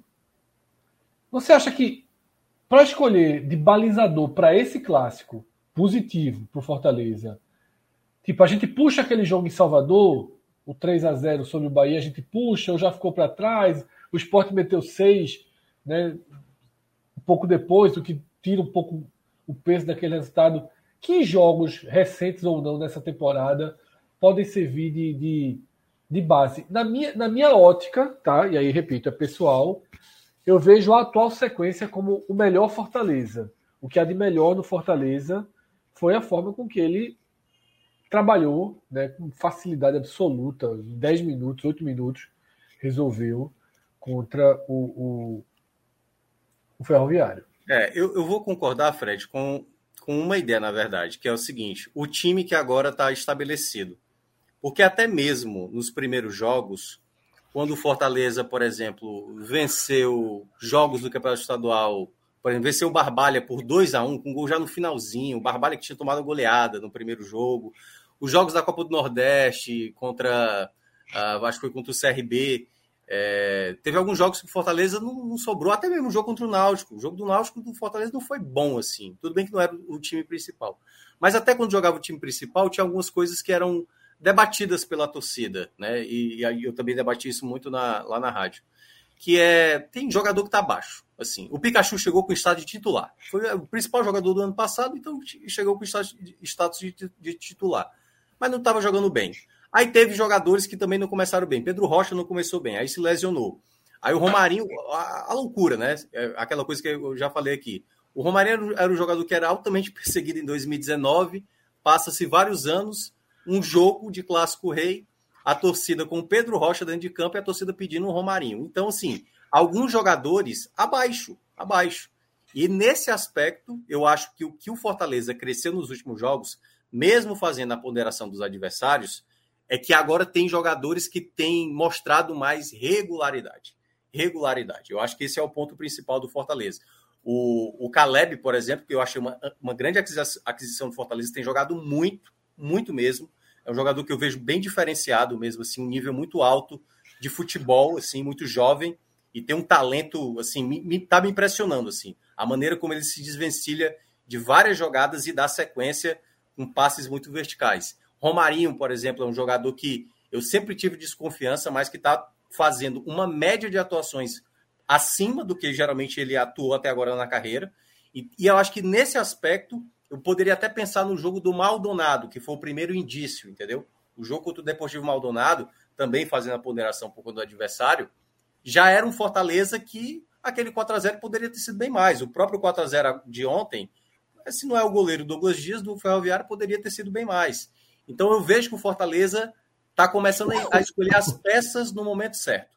A questão toda é que vai pesar aí, possivelmente, alguns jogadores, né? Como, por exemplo, o Galhardo. O Galhardo fez um gol agora, no final de semana, mas depois do pênalti perdido contra o seu Portenho, ele viveu um momento de ansiedade, perdendo possibilidades. Ele estava na reserva, ontem não, ele não estava como titular, era Lucero e Romarinho. Então, acho que é um time que tem muita qualidade. E eu acho que a partir de agora está começando a se encaixar um time titular e algumas coisas que o Voivoda nesses dois anos de Fortaleza, que eu acho que foi o principal mérito desse sucesso com o Voivoda, é a maneira como o time se movimenta em campo, que é, é um time muito difícil de ser marcado.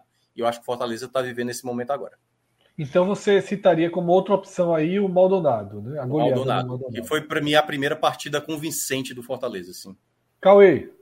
E até com a diferença, Fred, que eu só vou colocar aí, é, e que eu, eu acho que o Fortaleza dos últimos jogos vem traduzindo muito isso, é que muitos jogos o Fortaleza sobressaía aos adversários com muito volume de jogo, muita chance, e que foi contra o Maldonado, e simplesmente não conseguia matar o jogo.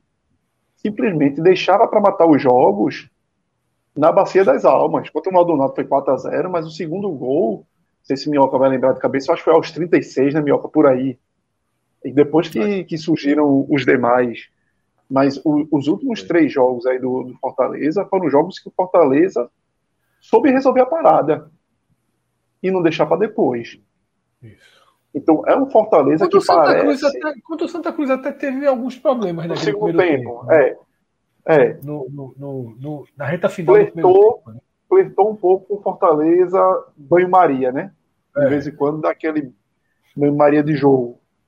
Mas é um time que com o Ferroviário foi muito incisivo. Tudo bem que o Ferroviário tem todas as ponderações, parece que, que chegou que bate, chegou no teto e o cansaço realmente bateu e, e parou mesmo.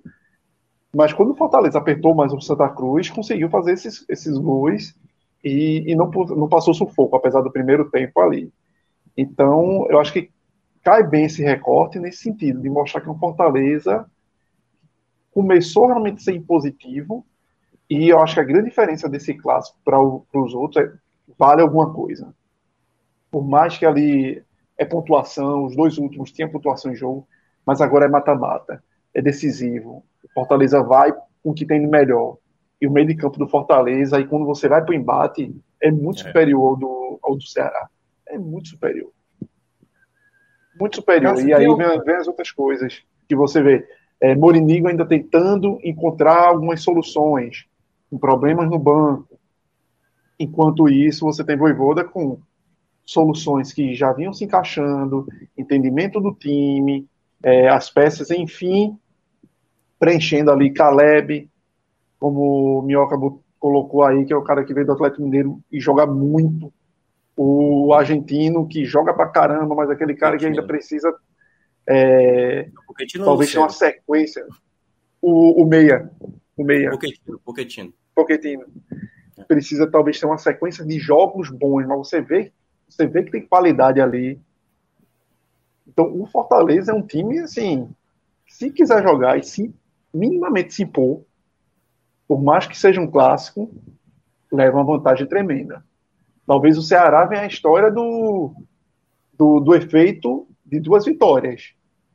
De meio que colocar essa imposição do Fortaleza ter que respeitar, mas o, o Fortaleza, se minimamente fizer o que vem fazendo nos, nos jogos e cuidar um pouco do seu lado esquerdo, que é onde Eric vai cair em cima, é onde o Ceará vem, vem sendo dominante nos seus jogos. O Fortaleza tem tudo para ter, ter a vantagem nesse clássico aí e seguir adiante. Cássio, tem algum jogo do Fortaleza que você inclua aí nessa para a gente tratar como referencial positivo do Fortaleza que a gente pode pensar tipo é algo que esse Fortaleza mostrou a gente tem essa o que foram escolhidos foram a sequência recente, né, os 3 4 a 0 e citados aqui a goleada sobre o Maldonado, né? Fred, cortou para mim. Não sei se você percebeu que ficou travado. Tá, eu vi que começou a fazer pergunta para mim, mas eu não vi o, a pergunta não. Não, a pergunta é se essa que a gente debate que a gente vem tendo, né, dos jogos referenciais positivos do Fortaleza, né, que eu trouxe os, os quatro, os três recentes e se debateu também a goleada sobre o Maldonado. Algum outro referencial positivo né, de jogos do Fortaleza? Pô, 3x0 no Bahia, na Fonte Nova. 3 a 0 é, foi citado, mas ficou um pouco para trás, né? Mas eu acho que, te, eu acho que ali, ali foi o Fortaleza abrindo a temporada. Até ali estava ganhando, conseguindo os resultados, mas ali foi o primeiro resultado para dizer, tá vendo, meu irmão? Quando os caras encaixam ali, os caras têm a capacidade de fazer isso. É, eu considero aquele, essa sequência está lá, os, esses 3, 4 a 0, 12, 12 a 0 no agregado. E até peso desse, desses, dessas três goleadas por 4 a 0 é que elas vêm na sequência de uma eliminação que eu falo assim, o debate eu teria sido uma dura eliminação, aí não, não foi tão dura, eu achei dura a, a eliminação do Fortaleza na Libertadores, porque o Fortaleza tinha capacidade de estar na fase de grupos. O objetivo do Fortaleza não era só passar uma fase, não era tipo o do Santa Cruz na Copa do Brasil. É passar, era tirar o operário e ver o que dá para fazer com o América Mineiro. E foi eliminado. O, Fortaleza não era ver o que dava para fazer no Cerro Portenho. O objetivo do Fortaleza era eliminar o Cerro Portenho, mesmo consciente do peso do Cerro Portenho, mesmo consciente do jogo de volta sendo lá, e avançar para a fase de grupos. Então, eu eu considero que para um, um clube e outra, não é a Libertadores, é a segunda da história do Fortaleza, a segunda seguida, mas a segunda, a segunda não é algo que você ah, tem todo ano, beleza, ano que vem tenta de novo. Pode até tentar, mas vai ter que remar tudo de novo. Então, ali naquele momento, aquilo poderia ter gerado, como já gerou em várias outras campanhas, em vários outros clubes, como a gente já viu, é, alguns, alguns jogos, alguns dias de um, de um baque.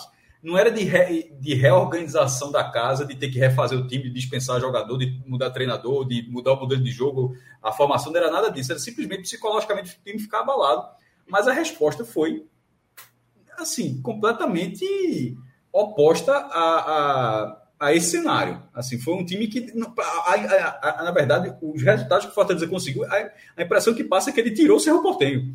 Que assim que ele voltou, que ele voltou maior de Assunção e, e conseguiu isso aí. Então, um, ele absorveu muito rapidamente a saída da Libertadores.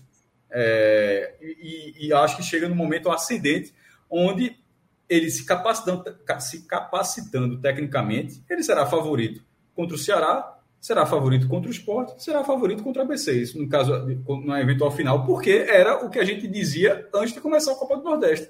Que o Fortaleza era o favorito ao título, esse favoritismo não veio agora. Ele pode ter desabrochado nas últimas partidas do Fortaleza.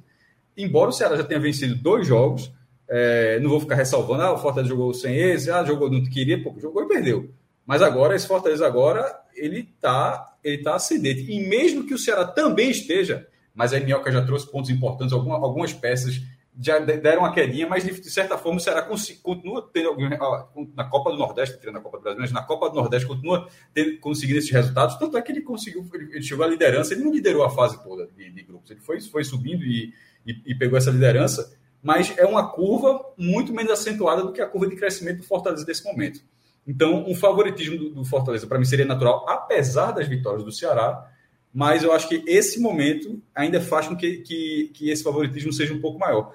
É, tanto, tanto que vou até para ter que falar depois, até antecipando, pra, mais para balizar o que eu estou dizendo, eu acho que é os mesmos 60-40 que eu falei para as portas é, ABC. Estamos é, um pouquinho longe ainda. Vamos Não, mas, eu, mas eu vou, ter, vou destrinchar mais para frente, mas é só para dizer assim, para ficar claro o que é que eu estou dizendo, a forma como eu vejo o Fortaleza, como é que eu vejo o Fortaleza agora.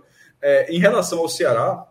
Não, calma, é... peraí, Cássio. Peraí, peraí, que ainda falta analisar os referenciais negativos do Fortaleza ali.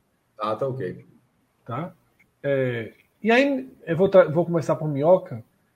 Minhoca. Mas no fim das contas, você entendeu que para mim o resultado maior do Fortaleza não é os que estão aí, não. É o 3x0 é. do, do Bahia. É, mas é, ok. Minhoca, o, o, jogos que. Por onde o Fortaleza pode perder? Eu trouxe esses jogos. Obviamente, os dois clássicos são obrigatórios estar aí.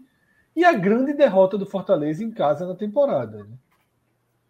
a grande derrota é o jogo que o Fortaleza falha na temporada. O Fortaleza foi trabalhado para ganhar esse jogo do Cerro Porteiro e não ganhou, tá?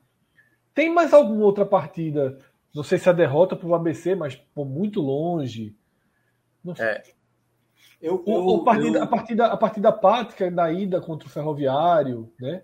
O, o primeiro do o jogo que antecede essa sequência. Uhum. Onde é que o Fortaleza deu sinais de preocupação? Se é, foi para ter algo para além desses jogos.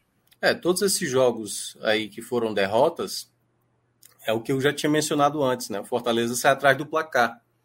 E esse é um fator que eu acho que o Fortaleza ainda nessa temporada não mostrou lidar bem psicologicamente com esse cenário. Está atrás do placar. Fortaleza às vezes se perde durante o jogo. Eu até trocaria o 2 a 0 né, que você citou, mas, é, enfim, é questão de opinião, cada um é, coloca o, o seu É isso, porque como não teve, não teve. Não, pois é, é isso, eu, eu, eu acho que vai ter gente que concorda com você, que, é. que vai concordar com 2 a 0 Eu colocaria, por exemplo, a derrota lá no Paraguai. Por quê? Porque no, tanto no jogo aqui na Arena Castelão como no jogo do Paraguai, o Fortaleza teve a primeira chance para abrir o placar. Certo. Aqui na Arena Castelão, um pênalti desperdiçado pelo Galhardo e naquela jogada, né, do jogo do Paraguai, em que o Luceiro cabeceia, o Jean defende, o, o Galhardo pega o rebote e ele perde a oportunidade de colocar a partida no, no empate. Então eu vejo que, que o Fortaleza não, não soube lidar nos jogos onde ele começa com a possibilidade de fazer o primeiro gol, não faz e toma o gol. Ou como foi no caso do 2 a 1 é, do primeiro clássico contra o Ceará, em 10 minutos o Fortaleza não tá, não estava dentro de campo. Era o Ceará que estava totalmente conectado com a partida. Faz um gol, passou dois minutos, já estava fazendo o segundo gol. Então, eu acho que esse é o ponto onde o Fortaleza, até agora, não demonstrou. Por isso que eu, eu citei. Quem fizer o primeiro gol pode ficar muito mais próximo da final. Porque tanto Ceará quanto Fortaleza sabem lidar um pouco mais com essa situação, principalmente Fortaleza, eu diria. Porque o Ceará, daqui a pouco a gente vai falar, o Ceará às vezes tem uma dificuldade, mas o Fortaleza, quando ele abre o placar, geralmente ele sabe, que é aquele, isso que vocês citaram do Santa Cruz, né? Fortaleza deixa a bola, mesmo a equipe sendo tecnicamente inferior a ele. Pode ficar com a bola. A gente quer a transição, a gente quer recuperar a bola. Contra o Ferroviário foi isso. O primeiro gol do Fortaleza é um escanteio do Ferroviário e o Fortaleza não, não passa em profundidade e o Romarinho no Luceiro faz o gol. O segundo gol, também uma jogada. Fortaleza gosta de jogar nesse estilo. Quer que o adversário até venha, quando ele está na frente do placar. Agora, quando ele sai atrás do placar, e eu acho que isso é um ponto que daqui a pouco ele vai falar do Ceará, o Fortaleza não soube lidar com a imposição que o Ceará, mesmo sem a bola, estava colocando, que era recuperando, fazendo pressão alta. O Fortaleza teve dificuldade. A minha questão é, a, a minha questão com o Fortaleza é, por mais que o Fortaleza atrás do placar nesse clássico, é, ele vai ter jogadores de mais qualidade agora, porque alguns jogadores estavam antes na equipe titular, estavam numa sequência de más atuações. E aí eu não sei se agora o Fortaleza vai saber responder. Mas, queira ou não, é para o rival, né? E isso, queira ou não, as duas derrotas, se acontece de novo, sai atrás do placar, já se torna. E o mesmo roteiro, será que de novo o time vai se abalar, o time não vai conseguir reagir? Então, esse é o ponto que eu vejo desses jogos chaves negativos, é o fato do Fortaleza sair atrás do placar. Minhoca, levando para os jogos chaves do Ceará, tá? É, nos positivos, as duas vitórias sobre Fortaleza e a vitória sobre o Sport, que para mim ali é o primeiro grande resultado do Ceará na temporada. Né? O Ceará pega o Sport ali num grau de desconfiança altíssimo e a partir dali as coisas vão dando certo para o Ceará. A ponto de que é um time que praticamente não perde mais, né? O time a trancos e barrancos tem um. Pô, perdeu a classificação da Copa do Brasil, mas não perdeu o jogo. É um Quer time dizer, né? que. Né? Teria perdido se, o, se tivesse VAR. É, teve mas, um legal do, do Mas. Aquele jogo é uma virada de chave, né? Tem alguma outra é. partida simbólica, marcante, que pesa para esse confronto de quarta-feira? É, o que é que eu vejo de positivo no Ceará, certo? Porque o que eu vejo no trabalho do Moringo é que ele está sabendo lidar psicologicamente bem com o time. A postura do Ceará nos dois clássicos foi excelente. O time, e aí um, o, o, principal jogador que viveu o espírito melhor do clássico, que para mim foi o Castilho, o Castilho é um jogador totalmente conectado. Às vezes ele não joga bem. Ele fica ali sinalizando para os jogadores, para os companheiros e tal. Mas o Ceará jogou muito bem o clássico, os dois primeiros clássicos, por conta do emocional. Ele jogou como se fosse já de fato a tal semifinal, entendeu? Como se fosse já a final do Campeonato Cearense. Estava muito mais concentrado, o time muito mais é, entendendo as jogadas e sabendo da qualidade do Fortaleza, não, não, não deu margem para relaxar. Né? Como, por exemplo, aconteceu diante do Ituano, que daqui a pouco a gente vai, vai falar. Mas nesses jogos chaves de boa atuação, a efetividade foi importante. Né? O fato do jogo do esporte, por exemplo, o esporte ter atacado muito mais do que o Ceará, e o Ceará, das poucas vezes que fez, foi lá e fez o gol, aí entra a competência de jogadores que são importantes, que aí é onde entra, ao mesmo tempo, na qualidade e a lacuna onde o Ceará tem, né, de dificuldade, que é ele tem um bom time titular, o Ceará. Você tem o Janderson, você tem o Eric, você tem ali o Vitor Gabriel, que está jogando bem, você tem o Castilho, que apesar de ter caído é, é, nos últimos jogos, é um bom jogador, é o artilheiro da equipe na temporada. O meio de campo do Ceará, apesar, como o Cauê mencionou, é o meio de campo do Fortaleza, tem mais qualidade mas é o meio de campo que está dando mais sustentação. O Richardson passou a jogar bem, o Kaique está jogando bem. Kaique teve um momento bem, depois caiu, mas já voltou a jogar bem de novo. Você tem a zaga, o David Ricardo, que joga uma barbaridade. E aí é onde aí não dá para voltar um pouco mais, porque assim, o único que dá para falar, além do, do David Ricardo, é exatamente o Richard no gol, né? Porque em alguns momentos ele acaba salvando mais a situação do Ceará, até em alguns jogos, de tomar o gol, ele poderia ser o um empate, que poderia ser o gol da virada. Então, nesse aspecto, o Ceará do meio para frente, o Ceará tem mostrado uma postura muito boa, tem, tem, tem lidado bem com boa parte do jogo, que aí, queira ou não, quando a gente for entrar na outra parte do jogo, entra nesses jogos mais, jogos chaves que foram negativos. Cauê e Cássio, algum jogo a mais positivo do Ceará na lembrança para servir de base, do, além dessas vitórias no Clássico, da vitória sobre o esporte? Acho que é por aí mesmo por aí mesmo. É, o ponto inicial, o jogo do esporte realmente é um ponto inicial. É, inicial. Então, o Ceará que tentava. Para um Ceará que tentava se ajustar, né, tentava se encontrar, deu muita confiança ao time, aquela vitória. Muita confiança. Nesses jogos, nesses jogos que eu marco como jogos de que alertam para os riscos né, do Ceará. Eu coloquei o empate com o CRB fora, porque eu, eu acho que Bahia Esporte meio que descortinaram esse CRB na última semana, então é um resultado que tinha uma interpretação positiva e hoje talvez nem tanto. O recente empate com o Iguatu, mas tem suas características do jogo. Mas fundamentalmente o grande dano do Ceará da temporada é não ter conseguido prevalecer sobre o Ituano. E aí, para mim, que vem o alerta. Se não prevalece sobre o Ituano, como é que, numa decisão, como é que prevalece sobre o Fortaleza numa decisão? Esse jogo, para mim, joga uma interrogação grande no Ceará, porque passou longe naquele dia de prevalecer sobre o Ituano. O próprio Minhoca destaca Sim. aqui. Né? Poderia ter perdido o jogo se tivesse VAR.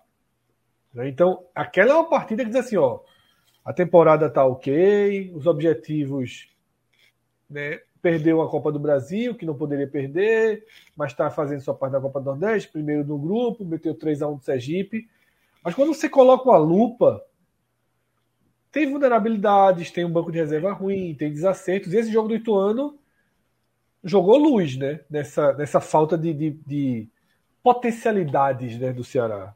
É, eu, eu falei que o Mourinho, eu acho que ele está tra trabalhando bem a questão psicológica da equipe. Mas aí, ao mesmo tempo, a maneira como o Mourinho, que de certa parte ele tem dificuldade para fazer algumas trocas durante o jogo por conta das, das peças que ele tem no banco de reservas, que realmente ou estão jogando mal, ou porque realmente não são jogadores né, que chegam próximo aos titulares, mas também algumas escolhas do Mourinho andam muito contestadas. O próprio jogo do Ituano, Fred, é um jogo onde talvez tenha sido o jogo que mais houve crítica em cima do trabalho do Mourinho.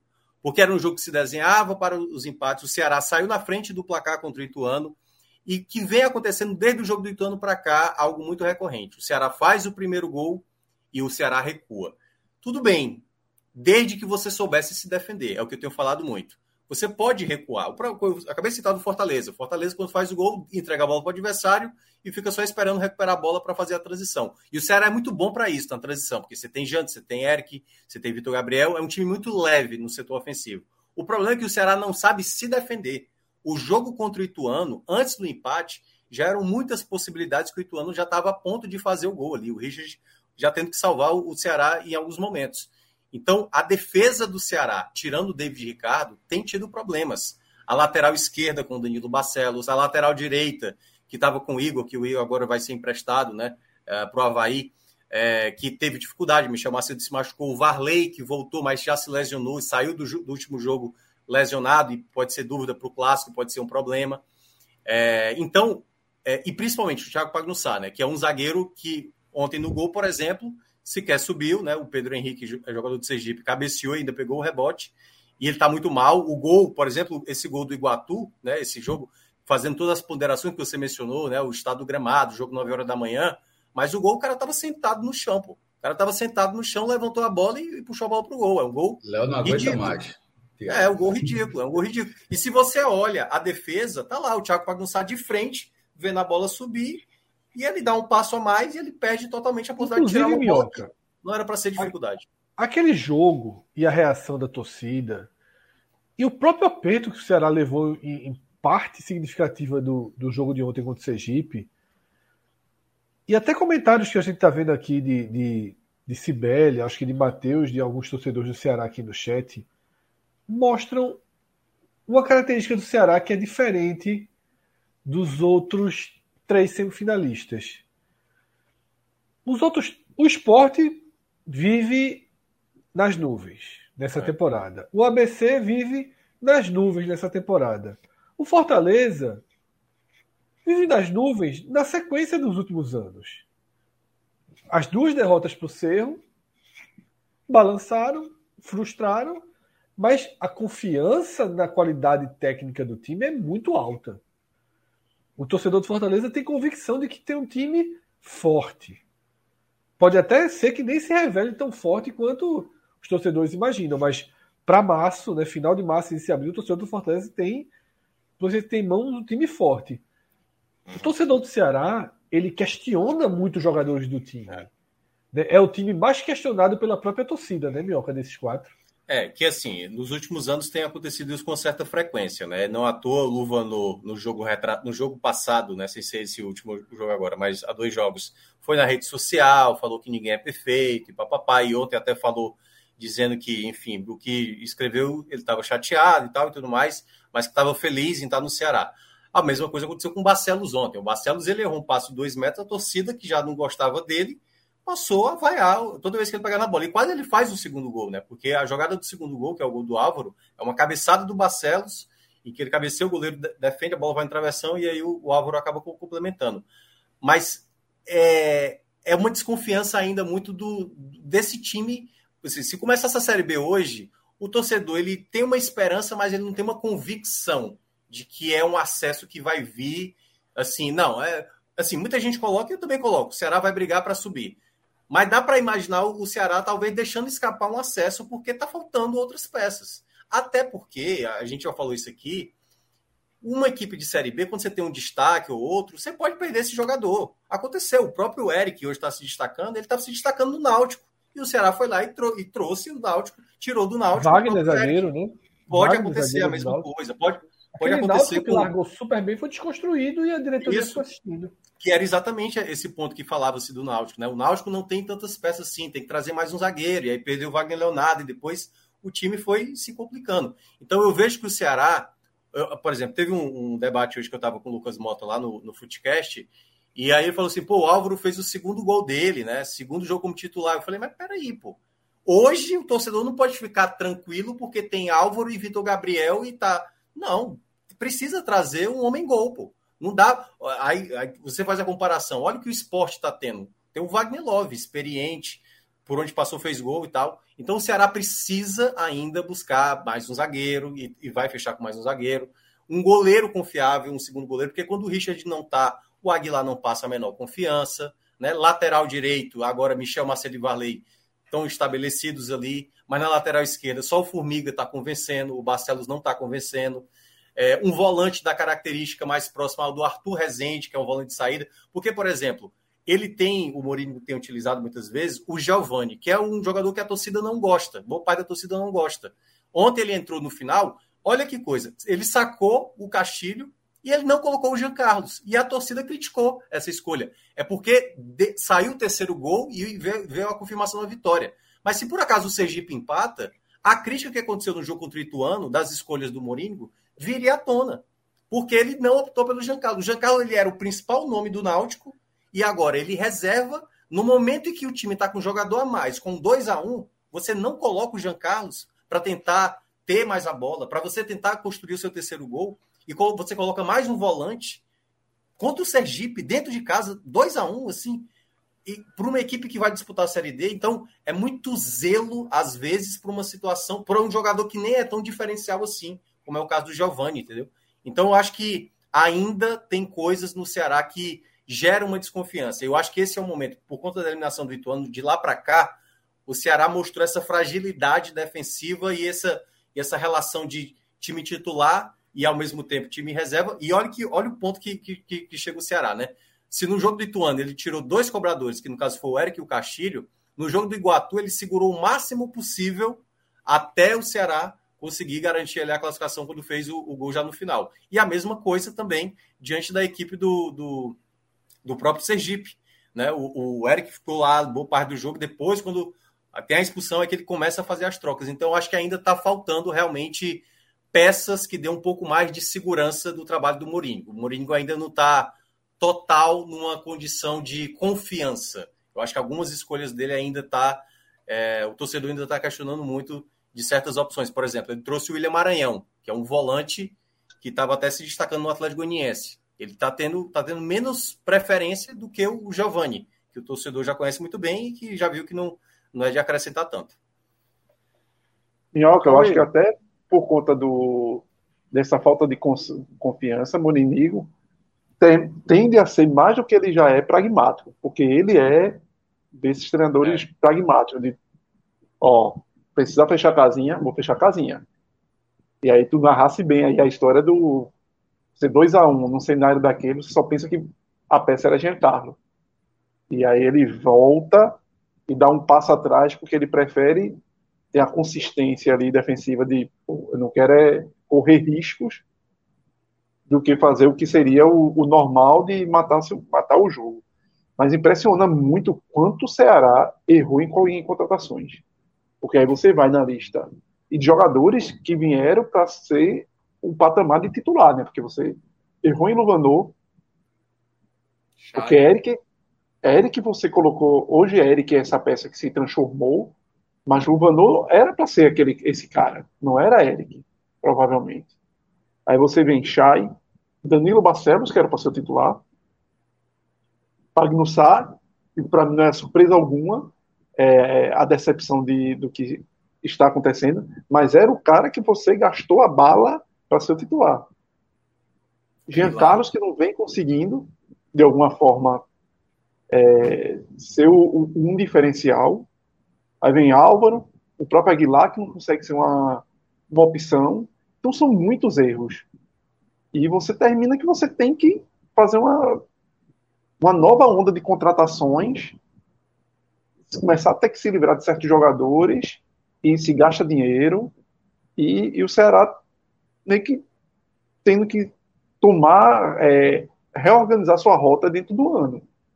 Então é, é um perigo é, isso, porque às vezes vem um resultado inesperado de uma desclassificação aí num, num clássico rei desse, e a gente espera um equilíbrio, por mais que eu acho até que o Fortaleza esteja um pouco à frente, até pela qualidade das peças. Mas às vezes o, o placar se dilata de uma maneira que e descontrola e que pode transformar o trabalho de Morinigo num, num check que complique o ano do Ceará. Os 10 dias não ser ah, de alta tem, tensão um para ele. Viu?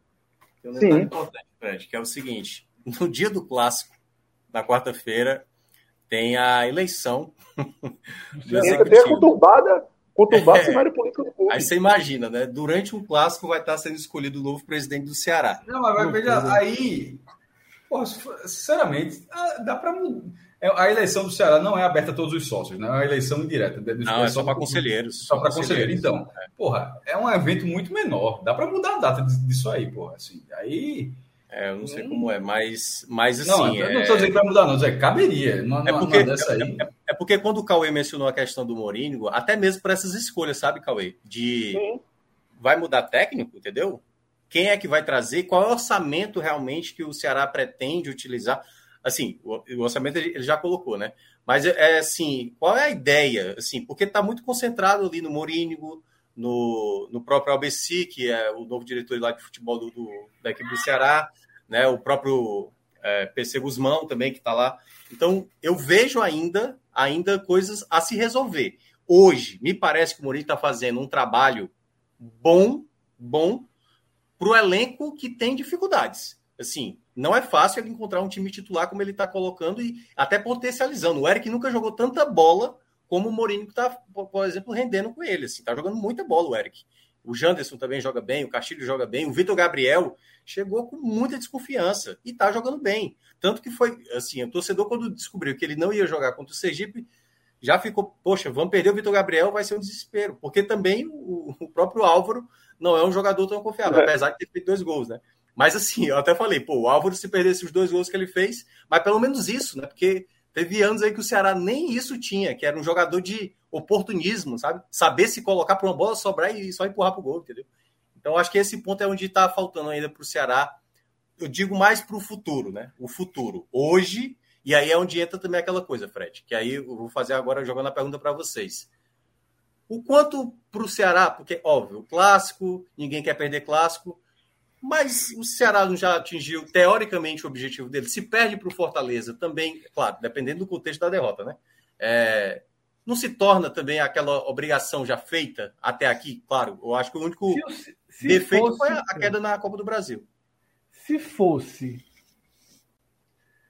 o esporte perdendo Fortaleza, eu diria que sim.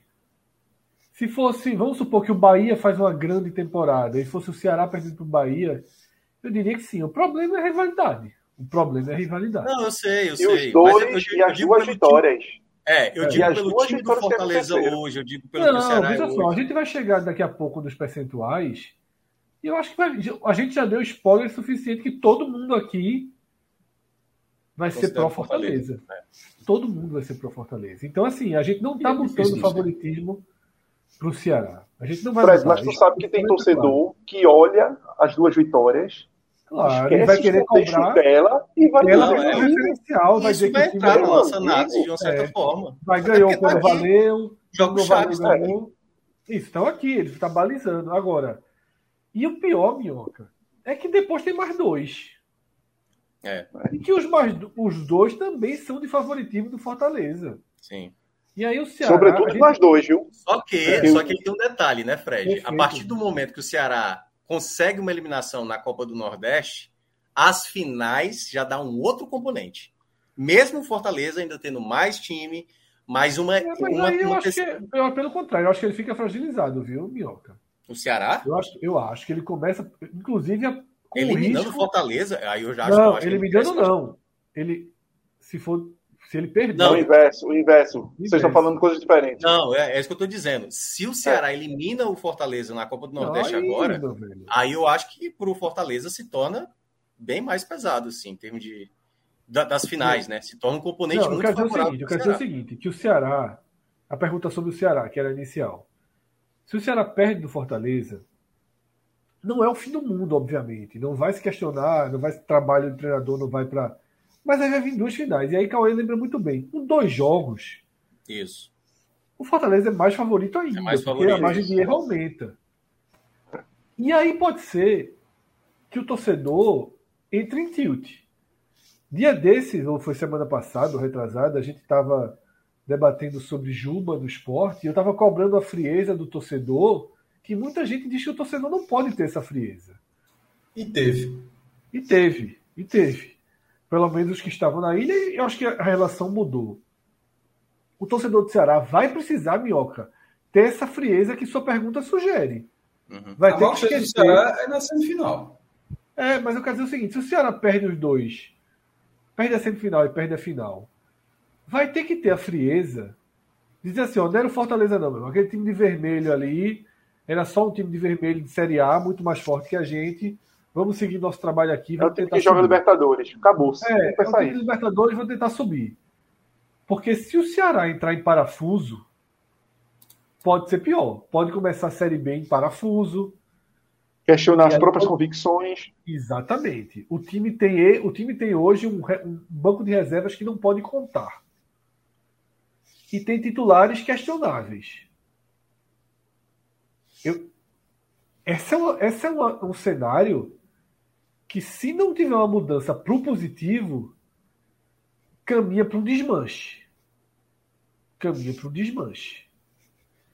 E aí eu não sei como vai ficar a questão da janela, se vão estender realmente para além. E o desmanche gastando caro, né? Fred. É, Porque é isso. É caro. que não é barato. Chay, que não foi barato.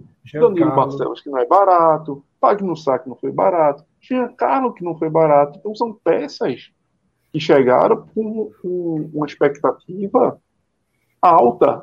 Não foram apostas que o Ceará né? fez. todas com Todas com contratinho. né? Inclusive, E, o, lado e lembrar que o Curitiba, na, na época que Morinigo esteve no Curitiba, o, o primeiro semestre dele no Curitiba, o, o primeiro quadrimestre dele no Curitiba, foi sofrível. Só que aí é a questão da convicção. O Curitiba não se classificou nem para as quartas de final, se eu não me engano, do campeonato. Só que aí foi a convicção do 2020, Curitiba 2020, 2021, né? Tá falando? em 21. Foi. Só que aí foi a convicção do Curitiba entender que o que era o principal da- daquela temporada era o acesso. E tinha a convicção do trabalho dele. E resultou no acesso com uma certa tranquilidade do Curitiba.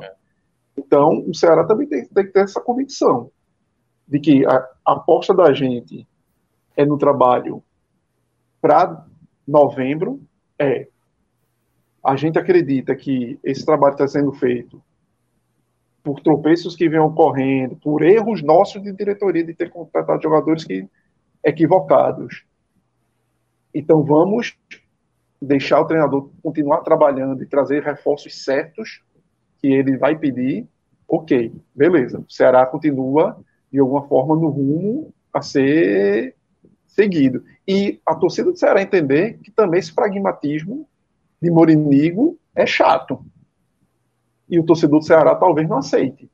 Numa Série B, protagonista em vários jogos e ter que, botando 2 a 0 opa, puxa o freio de mão. Porque aí são as características dele e talvez o torcedor do Ceará não esteja tão acostumado nos últimos trabalhos de treinadores a ter um treinador dessa forma. E sobretudo na Série B, onde você vai ser pro- protagonista. É por isso que eu citei a eleição que vai acontecer na quarta-feira, porque o favorito, que é o João Paulo, que é o, era o, o ex-diretor financeiro, né, atual ó, diretor financeiro do, do Diretor Ceará, financeiro do Ceará. é, ele assumindo, ele tem uma rejeição da torcida, parte da torcida, porque ele era muito próximo a Robson de Castro, a torcida dignada com Robson de Castro e tal. E perceba, isso acontecendo, esse cenário que a gente colocou, né, de uma perda de semifinal e perdendo o título estadual, ele já vai ter que lidar com isso logo de cara, né? Totalmente. Porque assim. E aqui no chat a turma já está sendo contra mim, tá? Já está dizendo o seguinte: se perder tudo isso, ninguém está querendo ser frio, não. Pois é, não é isso. Que, que aí entra logo aquela situação assim: entrou o cara, pronto, bastou colocar o cara que está ligado ao Robson, já veio de novo fracasso. Já, já, a primeira coisa que vão tentar colar nele já vai ser essa imagem, entendeu? E aí é onde ele vai ter que ser. Que é o favorito. Eu acho muito difícil que vai acontecer algo diferente, então para mim ele vai ser eleito. Então é como ele vai lidar com essas escolhas de desmanche, não é desmanche de elenco, né? mas tirar algumas peças que não estão rendendo, trazer jogadores de mais qualidade e principalmente para até saber também que até agora a CBF não confirmou quando fecha essa primeira janela. Se até dia 20 ele vai ter um tempo, um tempo para escolher bem ali as peças que estão é, faltando. Agora, se coloca apenas para o dia 3 de abril ou dia 4 de abril, é, tem essa dúvida aí, é, é, pouco tempo, é pouco tempo. Porque você, você só vai poder escrever depois estar, né? quem tiver em final de estadual, né? Quem tiver é. na final de estadual. Então é isso. O Cauê, antes da gente ir para para os percentuais, só para dizer, foi muito comentado aqui no chat, né? Três jogadores extremamente contestados do Ceará. Talvez Jean Carlos nem esteja no extremamente contestado. Eu não coloco, não. É, mas Danilo Barcelos, Jean Carlos e Chay, todos ali na listinha do esporte. Pois é, Ceará... é, Carlos não, pô, Luvanu. É, Luvanu é. Não, é, foi Jean Carlos mesmo que tu quis citar? Não, não, sim, porque são os três que, inter... que negociaram com o esporte, né? Ah, sim, é. sim, sim, entendi. É. Chay, o pessoal. Carlos talvez seja mais por falta de espaço, né? É, Luvanor falaram talvez seja do esporte, mas eu acho que no Ceará. Esporte, é, falaram do Luvanor do esporte, mas o esporte já foi muito atrasado em Luvador. É, mas ainda pode citar, sim. Existia é, um, Ceará hoje abraçava o Igor Cariús e, Arthur, assim, né?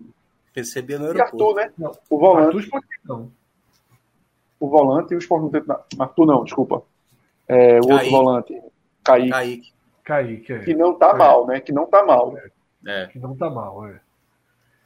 Então, assim, esses. Eu até estava conversando hoje com, com o dirigente do esporte falando isso, né?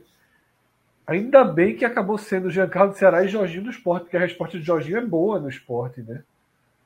E até um jogador mais caro do que Giancarlo. Nesse momento é ótimo. O pagou mais pro Jorginho do que em relação a Giancarlo, mas. É. Pagou mais do que, ia, do, que, do que o milhão que ia pagar o Náutico. É, porque Giancarlo tinha esse um milhão, mas o sa... na diferença de salário. O salário de Jorginho é muito superior. O salário de Jorginho é maior do que é. o de Giancarlo, é bem maior. Certo. Jorginho então, na, é, na, prateleira não é um pagamento é assim é na entrada, não. É um pagamento a longo prazo. É, contrato, porque né? Jorginho certo. é mais valorizado, né? Tem um, é. um salário mais forte. Certo. Tá um vem bem. da Série A, o outro vem da Série da vai isso, rebaixado para a série, pra série C, né? Então vamos lá, vamos pro. Pode deixar na tela, tá, Pedro? Aquele quadrinho para a gente fazer as 60 a 40, já deu ter dado spoiler. para a gente fazer os percentuais. E aí, Fred, até a turma tá lembrando aí que Jorginho era reserva do Ceará, né? E vaiado todo é, jogo. Reserva do Ceará. Era reserva divina. Mas aí tem todo o contexto. É. Mas aí tem todo Não, e era, contexto. E era um contexto né? também, é, exatamente. Era um, um Série A, outra história. É, sim. E Vinda voando, né? E Vinda jogando muito bem. É. E Jorginho, e Jorginho ele... tem uma característica que falaram. É um jogador que, se não tiver ritmo, ele meio que desapega ali, desliga completamente, é né? E no caso do esporte, ele é um cara que tá ali, é titular, vai, vai ser nacional o tempo todo. Melhor partida dele foi Tanto é, Cássio, você falou bem, no momento que ele, ele joga melhor no Ceará é quando o Vina tá mal, e aí o Vina sai de titular para ser reserva, é, e aí ele tem uma sequência e ele começa a jogar bem. É, mas ele sendo uma vários jogos, ali, entra ali, entra ali, entra aqui ou ali. Ele, ele tem sequência. É. E vários jogos que ele precisava entrar para somar ali na criação, jogando com Vina, ele tinha que meio que jogar de lado, não centralizado, como é a preferência dele, encostando no centroavante. Ele, ele tem certas características que em alguns momentos lembra vindo assim, de, de ser aquele jogador que encosta no centroavante, tanto que ele faz esse falso 9 às vezes no esporte, né? Que Love abre ele, e ele entra. Então ele não tinha espaço para jogar no Ceará. Até pela idolatria cara... toda que existia. E dessa característica, é, até para não sair muita pauta, dessa característica que você falou que é difícil de encontrar no mercado, ainda mais na segunda divisão e liso. Eu acho que até aqui, é no começo do ano ainda, mas assim, tá, tá rendendo mais do que, do que eu esperava. É. Poderia. Sim. A gente já está entregando mais do que eu esperava. É, o Sport queria Danilo Barcelos, o Ceará pegou, o Sport pegou o Cariús. Tá jogando mais do que Danilo Barcelos. Bem mais. O Sport queria Jean Carlos, o Ceará pegou, o Sport pegou o Jorginho. Tá jogando Mas, mais. Jorge, mas veja só, de vez em quando o time ajuda. Jean Carlos poderia estar É. jogando bem no esporte. Poderia, poderia, poderia. É. Não é, não é, Poderia. não é, Não é caso não é- perdido não é a figura não. sozinho, bota lá, não. De repente, assim, o, o, o todo ali ao redor do cara, Jean Carlos poderia estar. Eu também acho que Luvanor não vai ser caso. Não, não é pra ser Mas olha só, isso não é para todo acho mundo, não. não. Por exemplo, Danilo Barcelos, eu acho que não estaria fazendo o que o que Carius está É, fazendo. Dan- é isso que eu ia dizer. É pelo Danilo, pra Carius. mim, Danilo, pra Mas mim, eu acho que tá- Jean Danilo é dano. Danilo é dano. Carlos- É um dano. Jean Carlos poderia. Jean Carlos poderia. É Luvanu talvez seja o melhor encaixe, a melhor conversa para tentar encaixar, porque não joga do. E, e Giancarlo, realmente, Castilho está num, no início de temporada muito bom. O treinador não enxerga, de alguma forma, esse encaixe com volante e, e Giancarlo junto com, com Castilho, que poderia ser uma solução para os dois jogarem. E Castilho jogou várias, própria confiança na Série B, jogou como segundo volante. Quando é necessário ele joga nessa posição, mas o treinador prefere outro outro estilo. Chay deve, deve tudo à musiquinha, né? Só, só um detalhezinho, né? Porque tá chegando o Pulga, né? No Ceará, né? Então é um jogador que para o lado já passa, já passa a ser uma, uma substituição Mas já. é onde- é, O lado uma do Janderson, né? O lado do É uma Janderson. substituição, é. Mas Isso. é onde o Ceará é mais forte para mim. O, o- o que eu mais. Ponto forte do Ceará, os dois pontas. É. As pontas. Os dois pontas. Os dois pontas do Ceará, porra, vão, vão, É. vão ajudar demais. Já estão ajudando e vão ajudar demais na temporada. Tá? Cauê, Vamos lá.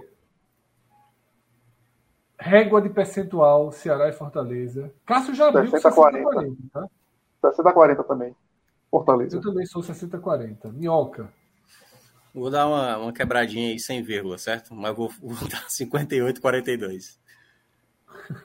Eu vou respeitar um pouquinho. E dois pontos percentuais Dois da porra, pontos, Mioca. dois pontos não vai nem ver, Minhoca. É, Essa, Minhoca é 60 e 40 é, É 140. Dois não, É. quatro, né? perfumado. Quatro 60 pro 40 Minhoca que é da perfumado. área. É, Quatro, né, Minhoca? Dois pra lá e três pra, Olha, dois pra cá. Não usei vírgula, usei É o 58. se- Minhoca é o 60 e 40 com caviar, quem é como fala. tucano, tucano, tucano. É, Tocando aí. Então é isso, tá? É, dessa como é que fala? Aquela, aquela que falou, é o 60 e 40 cheiroso. Como era? era tem um É. vídeo que é foda. É, base cheirosa, eleitor cheiroso, um negócio desse. É, Mas enfim, não. foi Minhoca nesse 58 a 42. Então é isso, tá? Vou passar aqui a nossa agenda da semana. A gente tem alguns pontos abertos aí. Se nada mudar, Agamenon nessa terça-feira. Quando eu digo nada Necessário. mudar é porque. Se não Santa Cruz virou terça, H. Santa Cruz virou Agamenon, pra galera, Amanhã é, é, Santos joga amanhã. O Santa joga Joga. amanhã, pô. Joga. Agamenon. Mas a gente já Toda tinha. A vez que gente o já Santa tinha joga Agamenon. não, mas a gente tinha falado, vai entrar, entra e depois joga Agamenon. É, a mas é a falado terceira vez que o Santa Cruz joga no dia do Agamenon. É, joga Veja, Agamenon. Santa E- e Cruz é jogo sempre com esse é cara de perfil. Agamenon, pô. Santa Cruz e Ibis é cara. Isso é futebol. Felipe Assis é Agamenon, pô. Felipe Assis. É, e, e do Agamenon, a O recomendação jogo. que já deixa é que pra galera O jogo de sábado era Agamenon? Com aquele goleirinho? É uma confusão tão grande. É, o, o, o- O tema desse goleiro é um tema impossível de ser debatido publicamente. Segue. vamos, eu- vamos, vamos lá. É, o, o Agamenon, pra galera que vai acompanhar ao vivo e tal, mas se você, é, eventualmente, você não tiver ali livre, tiver interessado em escutar, escute, não escute na quarta-feira. Guarde. Escute na quinta. É importante guardar. Porque depende do resultado. Vai... Seu dia talvez fique melhor na quinta-feira. Ou menos pior. Né? Então, Então, recomendo é, esse- Para quem não for no ao vivo, guarde para quinta. é, Terça-feira, Agamenon, tá? Quarta-feira, duas da tarde, uma e meia, né? Pra gente poder começar um pouquinho antes. Uma e meia da tarde, live do sorteio da Copa do Brasil, tá? Ah. Vários clubes do Nordeste envolvidos. E a gente vai fazer a live ali no, no começo da tarde, Mas vai ter um pause, né? 12 horas ao vivo. Então, vai ter um pause natural. Meu Tem que- amigo. Eu já ia dizer que minha mulher vira Tereza. É 14 horas, né? Só para dizer. A, é, não tem a menor condição isso. É 14 horas o sorteio da Copa do Brasil. É, a live começa ali uma e meia, mais ou menos. né? É, e, mas é só para esse sorteio, não é a live da semifinal, não, né? Não, São- aí não, né? É outro lá. A semifinal é outro link, só para tu não enlouquecer aí, né? Deve ter uma paradinha ali por volta das seis da noite, não tô brincando. Acho que por volta de.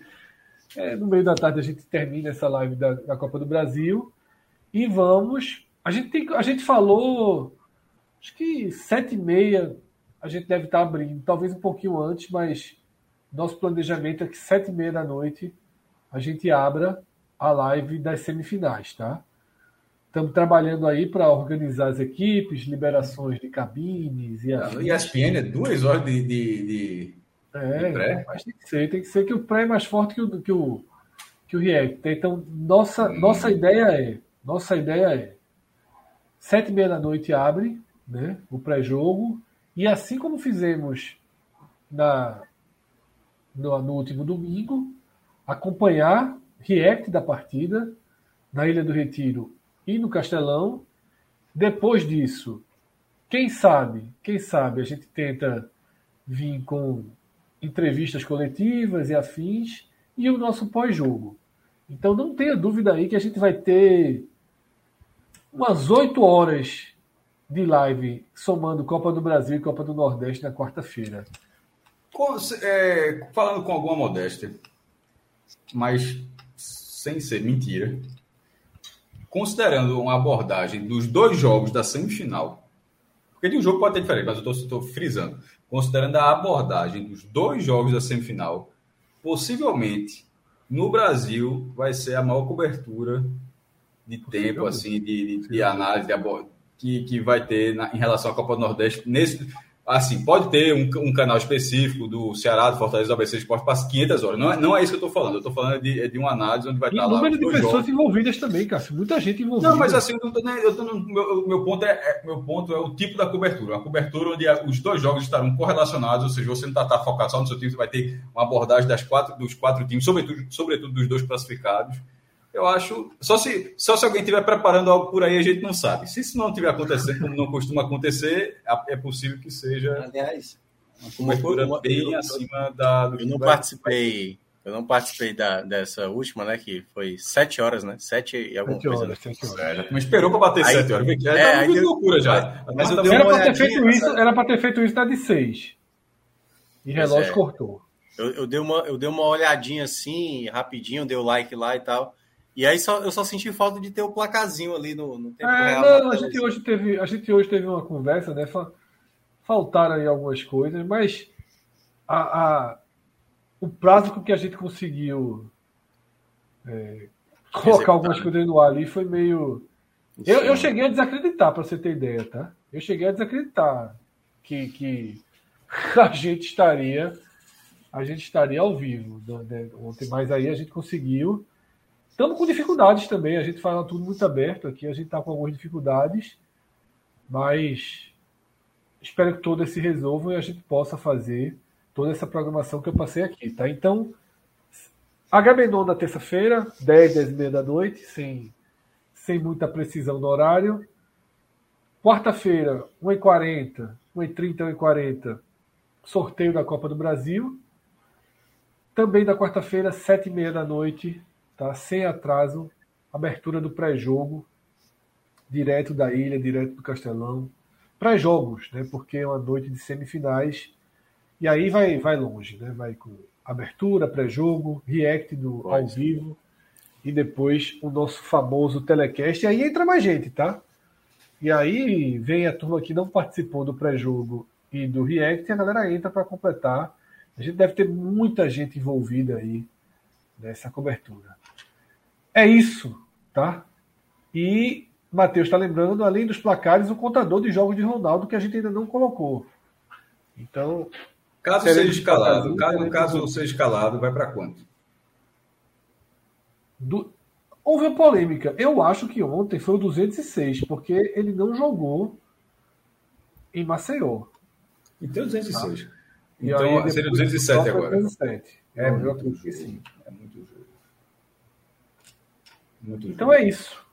Pedrão, pode fechar a live, galera. Muito obrigado. Já uma e meia da manhã. Não é uma das nossas lives. Cara, só vou dormir quando vocês autorizarem. Autorizado, André. André, Autorizado. André, já pode colocar a historinha aí para ouvir. Dismiss, dismiss, fala dismiss aí, Fred. Dismiss, é liberado. É o que, Cássio? Esquisito, porra. Jogue não, que isso aí é, isso aí é cultura inglesa, jovem. Como é a palavra? Dismiss, porra. Não, não. É o que? Liberado, é? Liberado, alguma coisa assim. Cara, chega coisa. É liberado, dismiss. Bye bye, bye bye, serve. É que é tchau, né, porra? É diferente. É, sim, porra, é o que tem pra hoje. Não é? O cara tá querendo ser autorizado. Já pensou o cara chega no quartel, eu quero a liberação, o cara, tchau. bye bye, good night. Tem, nossa, o, o repertório é curto, É, mas é. É veja só, já é maior do que no passado. Já é maior do que no É, passado. thank you, good night. See you tomorrow. Bye bye. Valeu. Porra.